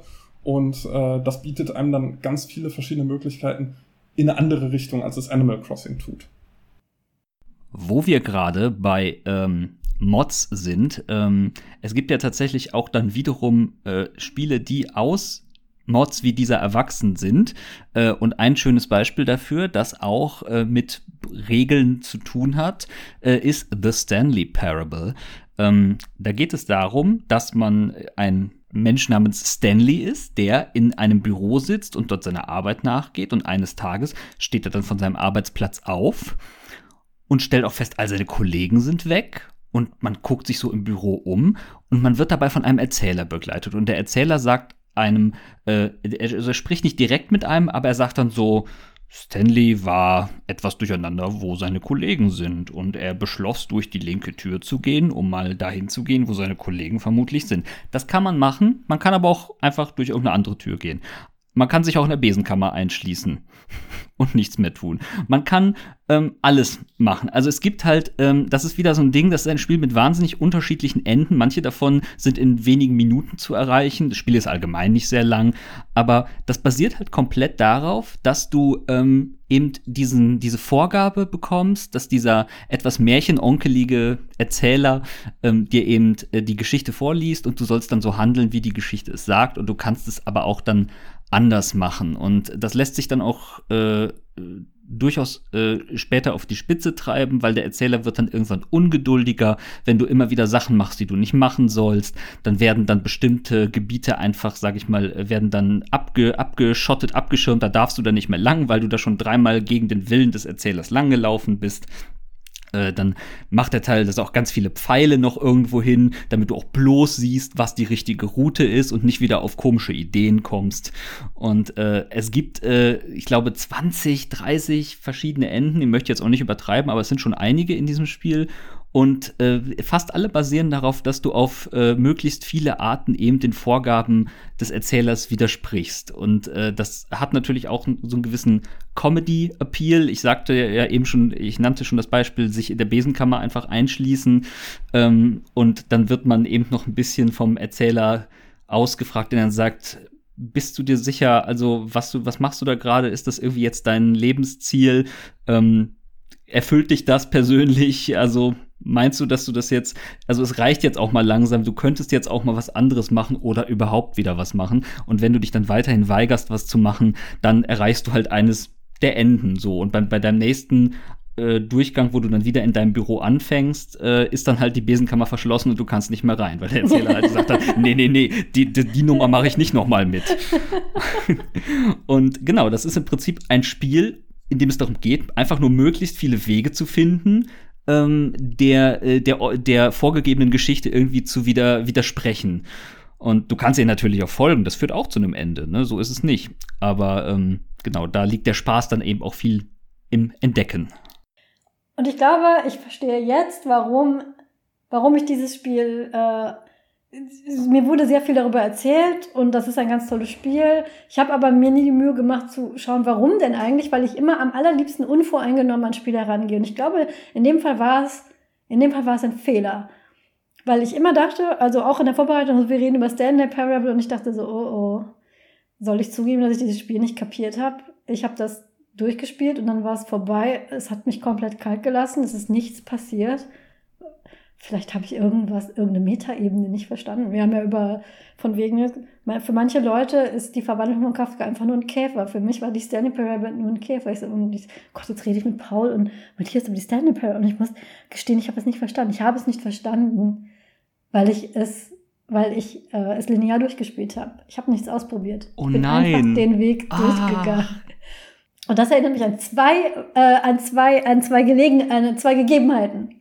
Einmal habe ich ähm, GTA gespielt und mein Mann saß daneben. Ich meine, es wäre San Andreas gewesen. Und ich hielt an einer roten Ampel an und mein Mann so, was tust du da? Ich so, ich halte an einer Ampel an. Er so, was tust du? Du spielst GTA. Ich so, ja, aber die Ampel ist rot. Ich halte an einer, so, du spielst einen Gangster. Der, der Autos, du sitzt in einem gestohlenen Auto. Warum hältst du hier an der Ampel? Weil die Ampel rot ist. Und dann habe ich mit einer Freundin die ähm, Alan Wake sehr toll fand. Das ist äh, ein Spiel, das gab es damals für die Xbox. Und die hat mir von diesem Spiel vorgeschwemmt, weil ich damals sehr gerne Stephen King gelesen habe. Die so, oh, das ist, das ist ganz toll, du musst es unbedingt spielen. Und wir haben es zusammen vor die Xbox gespielt und ich lief los und lief ähm, an einem Seitencharakter vor mir. Die so, was, was, was tust du denn da? Ich so, äh, warum? Red doch mit dem. Ich so, warum denn? Der steht da dann noch. Nein, du musst mit denen reden, du musst mit den ganzen. Se äh, ich so, ich will aber nicht, ich möchte da jetzt die Story weiter. Nein, du verstehst nicht. Du musst mit den ganzen Leuten reden. Das ist Teil dieser Story. Und ich so, aber ich, ich rede nie mit Seitencharakteren. Die so, oh Gottes Willen. Ich bin, also, ich habe bei Alan Wake mit den Nebencharakteren nicht geredet. Ich bin bei GTA, aber habe ich an der roten Ampel gehalten und ich habe bei Stand-Up Parable all das gemacht, was von mir verlangt wurde. Und deswegen habe ich dieses Spiel nicht verstanden. Und sofort, wenn ich aus diesem Tropenhaus rausgehe, wenn ich Stand-Up Parable nochmal aufmache und, und es nochmal spielen und einfach gegen und einfach so tun, als wäre ich meine Tochter, die sieben ist. Und einfach sagen, weißt du was? Das willst du von mir? Ich mache jetzt genau das Gegenteil. Und da fällt mir noch was Tolles ein, weil wir eben über Achievements sprachen. Es gibt in Stanley Parable ein Achievement. Äh, und äh, bei Achievements gibt es immer eine Aufgabe, was man machen muss, um das Achievement freizuschalten. Und bei Stanley Parable ist das Achievement ähm, äh, klopfe fünfmal gegen Tür 430. Und das ist etwas, was du, oder klicke Tür 430 fünfmal an. Und das ist etwas, wo du nie drauf kommen würdest, weil das ist einfach so eine Tür, an der du vorbeiläufst. Das ist ein langer Gang mit vielen Türen und äh, wieso solltest du diese Tür anklicken, weil die Türen machen alle nichts äh, in diesem Gang. Und wenn du das aber machst, wenn du Tür 430 an, äh, fünfmal anklickst, dann wird der Erzähler irgendwas anderes erzählen und eröffnet eine komplett neue Nebenhandlung. Das Okay. heißt, das ist etwas, was du überhaupt nur dadurch erfährst, dass du versuchst, dieses Achievement freizuspielen. Und wenn du überhaupt nicht auf Achievements oder so achtest, dann ist das eine Nebenhandlung, die du niemals finden würdest. Und äh, das finde ich dann eben auch wieder äh, interessant, dass da äh, dann diese Achievement-Mechanik dazu genutzt wird, Leuten mehr äh, Inhalte des äh, Spiels zu offenbaren. Also erstmal äh, danke fast in je, ich glaube fast in jeder Folge Truppmaus habe ich irgendetwas Neues gelernt, was übrigens auch mein, meine Hoffnung ist für diesen Podcast, dass ich rausgehe aus dem Truppenhaus und irgendwas erfahre, was ich noch nicht gewusst habe. Ich danke euch sehr, das ist ein wahnsinniger Augenöffner und ich freue mich sehr, Stanley Parable nochmal zu spielen. Hast du gewunken oder wolltest du was sagen, Paul? Ich, äh, ich könnte jetzt noch erwähnen, dass äh, ich dir noch einen Lifehack mitgeben kann. Wenn du in GTA eine rote Ampel überfährst, dann verfolgt dich die Polizei nicht, weil die Polizei verfolgt dich nur, wenn du die Polizei rammst. Okay, alles klar. Da, danke. Wenn ich nochmal GTA spiele, merke ich mir das. Ähm, eine Kategorie Spiele, über die wir noch sprechen wollten, sind Spiele, die durch die Spielmechanik einen interessanten Effekt haben. Und zwar, dass eigentlich sehr einfache Dinge durch die Spielmechanik aber unglaublich kompliziert werden. Bisschen übergreifend auch zu den Sims. Weil die Sims machen, ähm, können eine sehr relaxe Spielerfahrung sein, aber eigentlich auch nicht. Nämlich einfach nur existieren ist in den Sims sehr schwer, weil du auf alle Grundbedürfnisse deines Sims musst du achten. Du musst darauf achten, dass die, der Sim genug Schlaf, genug Essen bekommt, nicht ausgestresst wird ähm, und äh, all das zu micromanagen kann schwer sein. Muss es nicht, aber so, aber gar nichts machen kannst du halt auch nicht, weil sonst stirbt dein Sim irgendwann. Du kannst Automatismen einrichten, dass dir das nicht passiert, aber es ist jetzt auch nicht so, als würde, wie bei Animal Crossing, du dich einfach auf den Marktplatz stellst und äh, drei Tage später passiert dann, äh, passiert dann nichts. Das, das ist so nicht. Es gibt Spiele, die das absolut auf die Spitze treiben. Eines davon, das habe ich gespielt, das heißt Octodad. Deadliest Catch. Und der Punkt bei Octodad ist, die Prämisse, du bist ein Oktopus. Und du bist ein Oktopus, der es geschafft hat, sich irgendwie eine stinknormale Familie, also so eine äh, Vorstadtfamilie mit Frau und zwei Kindern. Wie das genetisch äh, möglich ist, kehren wir unter den Mantel des Schweigens, weil das äh, erklärt das Spiel nicht. Irgendwie hast du es geschafft, deine Frau davon zu überzeugen, dass du ein Mensch bist. Äh, das Spiel beginnt auch damit, dass ihr heiratet. Und das Spiel beginnt damit, dass du zum Altar gehen musst, zu deiner Frau. Und das klingt alles sehr einfach. Du öffnest die Tür von der Kirche, du ziehst dir deine Klamotten an, du suchst deinen Ring, du gehst dahin. Aber das alles musst du machen und bist ein Oktopus. Jeder einzelne Arm von, von dir wird gesteuert. Und alleine sich zu bewegen ist eine wahnsinnige Anstrengung. Du musst jeden, jeden, jeden deiner Fangarme musst du so positionieren, dass du dich bewegst wie ein Mensch. Also jeder Schritt ist ein, ein, eine Eingabe. Jede Bewegung deines Arms ist eine Eingabe. Und wenn man Menschenarme gewohnt ist und Oktopusarme hat, kann es auch schnell passieren, dass das einfach so flatsch macht. Und ähm, du möchtest nur eine Tasse Kaffee dir machen und es endet damit, dass du die Kaffeekanne einmal quer durchs gesamte Gebäude schmeißt. Und du musst das aber, hm, das Spiel ist schon recht gnädig. Also du stolperst schon viel durch die Gegend und auch beim Einkaufen bewegst du dich teilweise, also wäre das jetzt die Realität, alle würden dich nur anstarren, aber diese Leute in dieser Welt sind sehr unaufmerksam, würde ich sagen. Du musst schon extrem viel falsch machen, damit du als Oktopus aufwärts. Also der Level ist sehr niedrig, aber es ist so anstrengend. Wenn man jetzt überlegt, die einzige Vorgabe, die du diesem Spiel hast, ist, geh in den Supermarkt und kauf eine Packung Milch. Und das stresst dich schon bis ins Unendliche, weil jede einzelne Bewegung so viel Anstrengung erfordert. Und das finde ich ganz interessant an dieser Spielmechanik. Es gibt wohl noch ein Spiel, von dem hat Paul erzählt, und das wird er jetzt darauf eingehen, dass das in noch stressigere Gefilde treibt. Paul, wie heißt dieses Spiel? Uh, ja, ich sprach von Manuel Samuel. Uh, und das ist ein sehr kurioses Spiel. Also uh, man muss, glaube ich, kurz die Handlung erzählen, um zu verstehen, was diese Spielmechaniken sollen. Also man spielt in diesem Spiel einen Mann namens Samuel und äh, der äh, ist äh, wird, wird ganz zu Beginn des Spiels als äh, total arrogantes und ignorantes Arschloch, der, der extrem faul ist, der vor allem extrem faul ist und vom Reichtum seiner Eltern lebt, charakterisiert. Und äh, der wird ganz am Anfang des Spiels ähm, überfahren von einem Laster und ist dann tot und landet in der Hölle. Und in der Hölle ist der Tod und äh, Samuel sagt, ich bin doch noch so jung, bitte lass mich noch leben oder so, irgendwie, äh, irgendwie so in die Richtung. Und mit dem Tod macht er dann einen Deal aus, dass wenn er äh, 24 Stunden lang nicht faul ist, dann darf er weiterleben. Und das ist, äh, er kommt also zurück auf die, auf die Erde und muss einen normalen Tag überleben, aber an diesem Tag darf er nicht faul sein. Und das bedeutet, dass alle seine normalen Körperfunktionen muss er bewusst ausführen. Er muss bewusst blinzeln. Das ist also eine Taste, die man drücken muss, um zu blinzeln.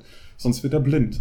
Äh, er muss be äh, bewusst ein- und ausatmen, um genug Sauerstoff zu haben. Er muss bewusst jeden Arm und jedes Bein bewegen, um sich fortzubewegen und um zum Beispiel zu bezahlen. Er muss ähm, äh, er muss, während er das alles macht, dann zum Beispiel auch Auto fahren mit manueller Gangschaltung, wo er dann natürlich auch noch äh, hin und her schalten muss. Er muss äh, bewusst die, äh, den Mund und die Zunge bewegen, um äh, mit Leuten zu sprechen. Äh, dabei muss er auch noch das Gleichgewicht halten. Und das sind alles, alle möglichen Mechaniken und ein, ein sehr, sehr dichtes Regelwerk in diesem Spiel tatsächlich, was dafür sorgt, dass alltägliche Aufgaben wie eben äh, einkaufen oder äh, zur Arbeit gehen, dann in diesem Spiel unglaublich schwer werden. Und das Spiel ist relativ kurz und äh, äh, es ist mehr so eine, so eine Art äh, Konzept, könnte man sagen, um mhm. mal zu zeigen, wie das, äh, wie das funktioniert. Aber äh, es macht sehr viel Spaß und das ist so im Grunde ähm, zeigt das, finde ich, ganz schön, weil wir, weil wir ja die ganze Zeit über Regeln in Videospielen gesprochen haben, dass äh, in vielen Videospielen es einfach so ist wie in der realen Welt, dass sehr viele äh, Sachen äh, einem abgenommen werden. Also zum Beispiel, wie man die Beine bewegt und dass man äh, unglaublich hoch springen kann, ohne äh, körperliche Anstrengung dabei zu haben. Und in diesem Spiel wird einem so gut wie nichts abgenommen, sondern man muss äh, äh jedes Körperteil einzeln bewegen. Und äh, ein ähnliches Spiel, was auch noch in so eine Richtung geht, ist äh, das Spiel äh, Surgeon Simulator, also sozusagen Chirurg-Simulation. Und äh, da muss man verschiedene chirurgische Eingriffe äh, durchführen für Leute, die äh, nicht gut Blut sehen können, ist das, glaube ich, nichts, äh, sei davor weggesagt. Äh, und ähm, äh, dabei äh, sieht man nichts als seine Hände, äh, die in so, in so Arzthandschuhen stecken. Und man kann jeden Finger einzeln bewegen und muss dann eben die chirurgischen Instrumente greifen und damit dann den Eingriff durchführen. Und wenn, wenn die Steuerung so wäre wie in anderen Computerspielen, sehr, sehr einfach und sehr simplifiziert, dann wäre das auch alles kein Problem, sondern die, die Herausforderung besteht darin, überhaupt Gegenstände zu greifen. Und sowas finde ich dann eben interessant, dass man, äh, wie eben die Herausforderungen in solchen Spielen dann äh, äh, komplett verlagert werden kann. Und äh, ja, das hat mir da ganz gut gefallen. Da kann ich direkt anschließen, ähm, und zwar aus, auch aus dem schönen Bereich äh, es könnte so einfach sein, wenn es nicht so schwer wäre, ähm, haben wir noch äh, Getting Over It with Bennett Foddy. Äh, das kennt man vielleicht, äh, weil das ging auch ein bisschen viral, als das rauskam. Ähm, das ist von demselben Typen, der auch Quop gemacht hat. Man kennt vielleicht Quop noch. Das ist dieses Flash-Spiel, wo man einen Marathonläufer steuert ähm, und auch jedes äh, und auch die Beine und die Arme einzeln bewegen muss. Ähm, und man fällt eigentlich immer so ein 1,5 Meter oder wenn überhaupt nach der Ziellinie um oder man geht sogar in den Minusmeter-Bereich, weil man aus Versehen äh, sein Bein übersteuert oder hinter die Ziellinie kippt. Also das war schon, äh, und das ist quasi so dasselbe weitergedacht. Man spielt ein, ein, ein, in, in 2D, man spielt einen, äh, einen Mann in einem Pott. Der sitzt in einem Pott aus irgendeinem Grund und kann sich nicht alleine fortbewegen. Aber er hat eine Spitzhacke, mit der er sich quasi an Gegenständen festhaken kann. Und ähm, das, äh, das Ding ist jetzt, dass man in diesem Spiel, äh, um weiterzukommen, muss man nach oben. Also man muss irgendwie einen Berg erklimmen, also erst einen kleinen Hügel, dann einen größeren Hügel. Und diese äh, Hindernisse werden immer gefährlicher und absurder und auch die Fallhöhe wird immer gefährlicher und absurder. Ähm, denn man ist ja immer weiter oben und man hält sich eben immer mit dieser, mit dieser Spitzhacke irgendwo fest und muss dann quasi sein eigenes Momentum nutzen, um sich irgendwo nach oben zu befördern, wieder auf sicheren Boden. Naja, beziehungsweise sicheren Boden gibt es nur sehr selten. Meistens hängt man nur ein, ein Stück weiter oben wieder an, irgendwie an na, der fast gleichen Stelle und denkt sich dann so, oh Gott, wie komme ich hier denn jetzt wieder weg? Ne? Und ähm, muss dann entweder schauen, dass man so todesmutig versucht, irgendwie in die, äh, an den nächsten an den nächsten Berg, an den nächsten Gipfel, an den nächsten Vorsprung irgendwie zu, äh, zu kommen und sich da festzuhalten und nicht abzurutschen. Ähm, denn wenn das passiert, fällt man wieder einfach nach unten und je nachdem, wo man fällt, kann man theoretisch auch wieder zurück zum Anfang des Spiels fallen. Und äh, das ist eben auch äh, ein, ja, das ist ein Spiel über Scheitern. Ähm, und auch hier haben wir wieder auch ein wiederkehrendes Element, merke ich in dieser Folge. Wir haben auch hier einen Erzähler, nämlich äh, Bennett Foddy selber, der Entwickler, äh, der einem mit beruhigender Stimme erzählt, äh, so verschiedene Anekdoten zum Scheitern und zum Versagen. Und das hört man sich an, während man dann äh, zum 10., 20., 30. Mal versucht, äh, diesen, äh, diese äh, kuriose, bergähnliche, aus, überwiegend auch aus Müll scheinbar bestehende Konstruktion äh, bis zum Ende zu erklimmen. Und äh, es ist auch kein langes Spiel theoretisch, weil äh, man kann dieses Ziel tatsächlich in 20, 30 Minuten erreichen, wenn man weiß, was man tut. Aber am Anfang wird man nicht wissen, was man tut. Und dann ist es äh, ähnlich wie auch bei Octodad oder Surgeon Simulator, ist jeder Schritt, den man nach vorne macht, ist wirklich schon eine Erholung und ähm, Gleichzeitig erhöht es aber auch nur den Druck, weil es natürlich jederzeit sein kann, dass man irgendwo mit der Hacke daneben haut und dann segelt man, segelt dieser, dieser etwas dörsig aussehende Mann in seinem Pott wieder gen Erde. Ja. Wo wir gerade bei Regeln waren und bei Erzählern, es gibt noch ein letztes Spiel, was ich gerne erwähnen würde, was äh, sehr, sehr berühmt ist. Das dürfte vielleicht das berühmteste Spiel sein, was wir heute erwähnen. Und äh, wo es auch eine Erzählstimme gibt. Die ist zwar auch eine handelnde Person äh, oder eine handelnde Figur, sagen wir lieber, ähm, aber äh, die meiste Zeit des Spiels erzählt diese Stimme nur. Das ist Portal. In Portal geht es darum, also ich spreche jetzt vom ersten Teil. Erschien 2007 übrigens, also wenn wir euch das spoilen, dann, dann ist das eben so. 14 Jahre ist eine ausreichende Zeit. Ja, außerdem spoilern wir ja nicht das Ende, sondern nur so, so den ersten Twist. Den ersten sozusagen. Twist, der damals auch echt, ähm, der hat Furore gemacht. Das gab es so vorher noch nicht. Ja, ähm, genau, äh, Portal, äh, ganz kurz, worum geht es in Portal? In Portal sind wir eine äh, Person namens äh, Shell, Shell, ich bin mir nicht ganz sicher, und äh, das ist eine Testperson in einem Labor. Und sie wacht auf äh, und äh, sie spricht nichts. Das Einzige, was wir in diesem äh, Spiel hören, äh, sind Computerstimmen, äh, die über Lautsprecher uns sagen, was wir zu tun haben. Und äh, wir sollen ein Gerät testen, das Portale erstellen kann. Damit können wir uns sozusagen von einem Ort im Raum an einen anderen Ort im Raum beamen und äh, oder, oder ja durch, durch das Portal dann durchgehen und äh, haben so Abkürzungen. Damit werden allerlei Rätsel aufgebaut, die wir dann lösen müssen und die werden immer so ein bisschen schwerer und es werden immer leichte neue Mechaniken eingeführt, Level für Level.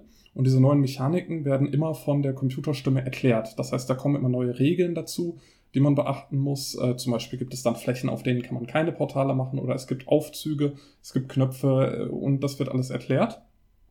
Und äh, so die ersten zwei Drittel des Spiels äh, erfahren wir immer nur neue Regeln und äh, dass, wenn wir ans Ende des Spiels kommen, wir wissen auch relativ früh schon, dass es, ich glaube, 17, äh, nagelt mich nicht drauf fest, ich glaube, es sind 17 Rätselkammern, Testkammern, äh, durch die wir laufen müssen. Da steht dann nämlich immer so ein Fortschrittsbalken, 1 von 17, 2 von 17 und so weiter.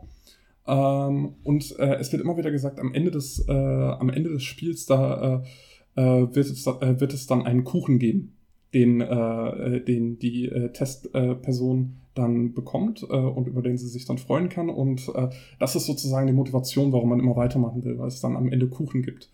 Und wenn man dann in der letzten äh, Mission ankommt, in der letzten Testkammer, da löst man dann auch wieder eine Rätsel und das ist alles so normal. Und dann ist man irgendwann auf einem, äh, auf einer Art Transportplattform, mit der man dann durch, äh, durch das Level durchfährt.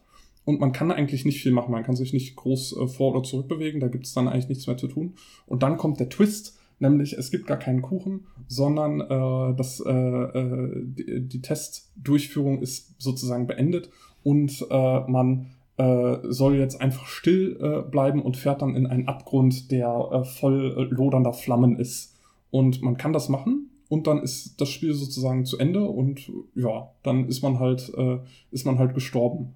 Aber ähm, äh, was man eigentlich machen soll, was so vom Spiel intendiert ist, aber das wird einem nicht gesagt, sondern das kann man dann machen. Man hat ja dieses Portalgerät. Man kann sich dann auch von dem Abgrund wegbewegen und kann dann äh, in die Katakomben sozusagen äh, der Firma gehen und kann dann äh, da äh, noch erkunden und kann dann äh, eben dagegen rebellieren. Und das ist dann der Moment, wo diese Erzählstimme von äh, dem Computer, der einen überwacht, äh, auf einmal umschlägt und sagt, nein, nein, komm zurück, äh, die, die Teste doch abgeschlossen und äh, den Kuchen kriegst du nur, wenn du da in den Abgrund fährst. Und ähm, das ist eben auch ganz interessant, dass da der, der Twist, der auch, äh, der auch sehr berühmt geworden ist und der auch ein Meme geworden ist, da gibt's, äh, gibt es diesen Spruch, the cake is a lie, äh, der sich daraus, äh, also der Kuchen ist eine Lüge, äh, der sich daraus ergeben hat. Und ähm, äh, weil man eben in diesem Spiel so lange einfach nur den Regeln folgt, die äh, der Computer einem vorgibt, bis dann kurz vor Schluss man, um das Spiel zu Ende spielen zu können, eben äh, die Regeln brechen muss. Und da muss man dann ausbrechen. Und äh, das ist eben ganz anders als in allen anderen Spielen, die wir vorher genannt haben. Da hat man dann entweder ein festes Regelkorsett, in dem man sich von Anfang bis Ende befindet, oder man hat von Anfang an keine Regeln und kann sich die Regeln selber machen. Und insofern fand ich Portal noch ein erwähnenswertes Spiel für den Abschluss. Ja, Portal ist ja wie gesagt auch ähm, schon was älter und ich muss damals wirklich sagen, das hat mich auch, also ich wusste davon, ich hatte ich gehe ja immer, ich versuche unvorgenommen auf Spiele loszugehen. Das in, Im Fall von Stanley Parable war das ein Fehler. Im Fall von Portal war es das nicht, weil ich bin, ich habe das relativ spät erst gespielt und habe das tatsächlich ähm, nicht gewusst und war dann so, aber was, was, wie man jetzt vielleicht feststellt, bin ich eher ein regelkonform, eine regelkonforme Spielerin, war ganz verwirrt so, aber was, was, was soll ich denn jetzt? Ich will nicht in den Abgrund. Und als ich dann ähm, dieser Moment, äh, wir haben in der letzten Game-Folge auch über so, so Spielmomente, die bei einem bleiben. Und dieser Moment, als ich dann die Regeln brach mit den Tools, die ich hatte und dann wo ganz anders stand, war für mich schon sehr beeindruckend, weil das kannte ich damals 2007, 2008, wann auch immer ich das gespielt habe, so nicht von Spielen. So, ich, ich werde dazu aufgefordert, von dem linearen Weg, der mir vorgegeben wurde, auszubrechen und entdecke nochmal eine ganz neue Geschichte. Auch vielleicht deswegen, weil ich ja mit der ersten Generation Computerspiele aufgewachsen bin. Und die waren ja damals sehr, sehr, sehr linear. Man wird da so trainiert. Man hat einen Weg, dem folgt man dann. Man ist schon stolz auf sich, wenn man, keine Ahnung, bei Mario Kart mal einen Geheimgang entdeckt. Aber normalerweise ist man darauf trainiert, diesem Weg zu folgen, den das Spiel vorgibt. Und dass man da aktiv den durchbrechen muss, hatte ich als wirklich ähm, Qualitätsmerkmal auch von diesem Spiel. Deswegen habe ich das auch den Leuten weiterempfohlen gesagt, spielt das. Das versucht diesen Twist damals nicht zu verraten. Ist auf jeden Fall aus gutem Grund ein Klassiker geworden. Auch der zweite Teil ist sehr, sehr gut spielbar. Und falls ihr das bis heute noch nicht gespielt habt, macht das. Das ist eines, eines der Computerspiele, von denen ich behaupten würde, das sollte man mal gespielt haben. Ja, jetzt sind wir auch schon wieder am Ende. Es hat mich sehr gefreut, mit euch über diese Spiele zu reden, auch wenn ein paar von denen wieder ein bisschen düsterer waren, aber ich glaube, das ist einfach so, wenn Matthias hier ist. Vielleicht beim nächsten Mal nur über flauschige Kaninchen oder sowas, um das wieder aufzuheben. Ich glaube, wir haben es auch äh, ganz gut geschafft, bei den meisten Spielen klar zu machen, ob das was ist, was äh, für euch auch interessant ist, äh, so von der Art, äh, wie das Spiel ist, von der Schwierigkeit, wie das Spiel ist. Und ähm, ja, insofern, äh, das ist auch immer ganz äh, wichtig, dass das Spiel zu euch passt, weil es gibt halt so viele verschiedene Genres und so viele verschiedene Schwierigkeitsgrade und Arten, Spiele zu spielen, dass äh, man dann eben, äh, wie Angela, enttäuscht sein kann von Stanley Parable äh, und andere sind dann ganz begeistert. Genau, ob ihr auf Animal Crossing Hardcore Imperium aufbauen wollt mit Zeitmanagement, äh, was, was jeden Wall Street Börsianer stressen wollt oder einfach nur da sitzen und kleine Pixelbäumchen auf eure Schürze pixeln möchte, das ist euch komplett überlassen. Gerade in Zeiten wie diesen, wo es genug Stress in der Welt gibt, sollte man sich mit Popkultur eine schöne Zeit machen, egal wie man diese jetzt gestalten möchte. Wir sind wie immer an dem Punkt, wo wir einen Gegenstand uns ins Truppenhaus stellen wollen. Und ähm, da das heute eine Folge war, wo man die Regeln bricht, ähm, und ein bisschen auch den Horizont erweitert und ein bisschen sich trauen sollte, eigene Wege, die linear vorgegeben sind, zu durchbrechen. Durchbrechen wir doch jetzt heute mal die Wand vom Tropenhaus und bauen ein Zimmer dran. Und zwar die Besenkammer. Nämlich, das ist die, die Tür, äh, Matthias hat es vorgeschlagen, deswegen ähm, bitte sag doch, was, was bauen wir ins Truppenhaus ein? Die Tür zur. Die Tür zur kontraintuitiven Besenkammer. Herrlich. Es ist die Tür zur kontraintuitiven Besenkammer. Und ähm, je öfter ihr da versucht reinzukommen, desto mehr werdet ihr scheitern. Was dahinter ist, man weiß es nicht. Es ist alles sehr mysteriös. Es ist alles sehr mysteriös. Aber in Truppenhaus ist es das sowieso. Ja, die bauen wir jetzt da ein und ähm, freuen uns schon, wenn du uns vielleicht noch einmal besuchst, weil schon wieder haben wir wieder einige Spiele. Dafür haben wir einige besprochen, die wir gar nicht geplant hatten. Und einige sind wieder von unserer sehr extensiven Liste, die wir zusammen mit Matthias erarbeitet haben, heruntergefallen. Deswegen befürchte ich, muss Matthias einfach nochmal kommen. Aber jetzt weißt du ja, wo es reingeht, äh, durch die Hintertür. ja, ich denke, ich werde dann in Zukunft auch noch leichter zu euch finden. Genau, durch die kontra-intuitive Besenkammer. Genau. Vielleicht machen wir dann nächstes Mal eine Folge über Verkehrsregeln in Grand Theft Auto. genau. Das wird aber eine kurze Folge. Das wird eine sehr kurze Folge, genau. Ich bedanke mich herzlich bei euch, euch beiden, für die Erweiterung meines Spielhorizontes überhaupt, für das sehr angenehme Gespräch und wünsche allen viel Spaß beim Spielen, egal in welche Richtung ihr da gehen möchtet und hoffe, dass wir euch Spiele vorgestellt haben, an denen ihr vielleicht Freude findet. Und wir hören uns beim nächsten Mal hier im Truppenhaus wieder. Tschüss. Tschüss. Tschüss.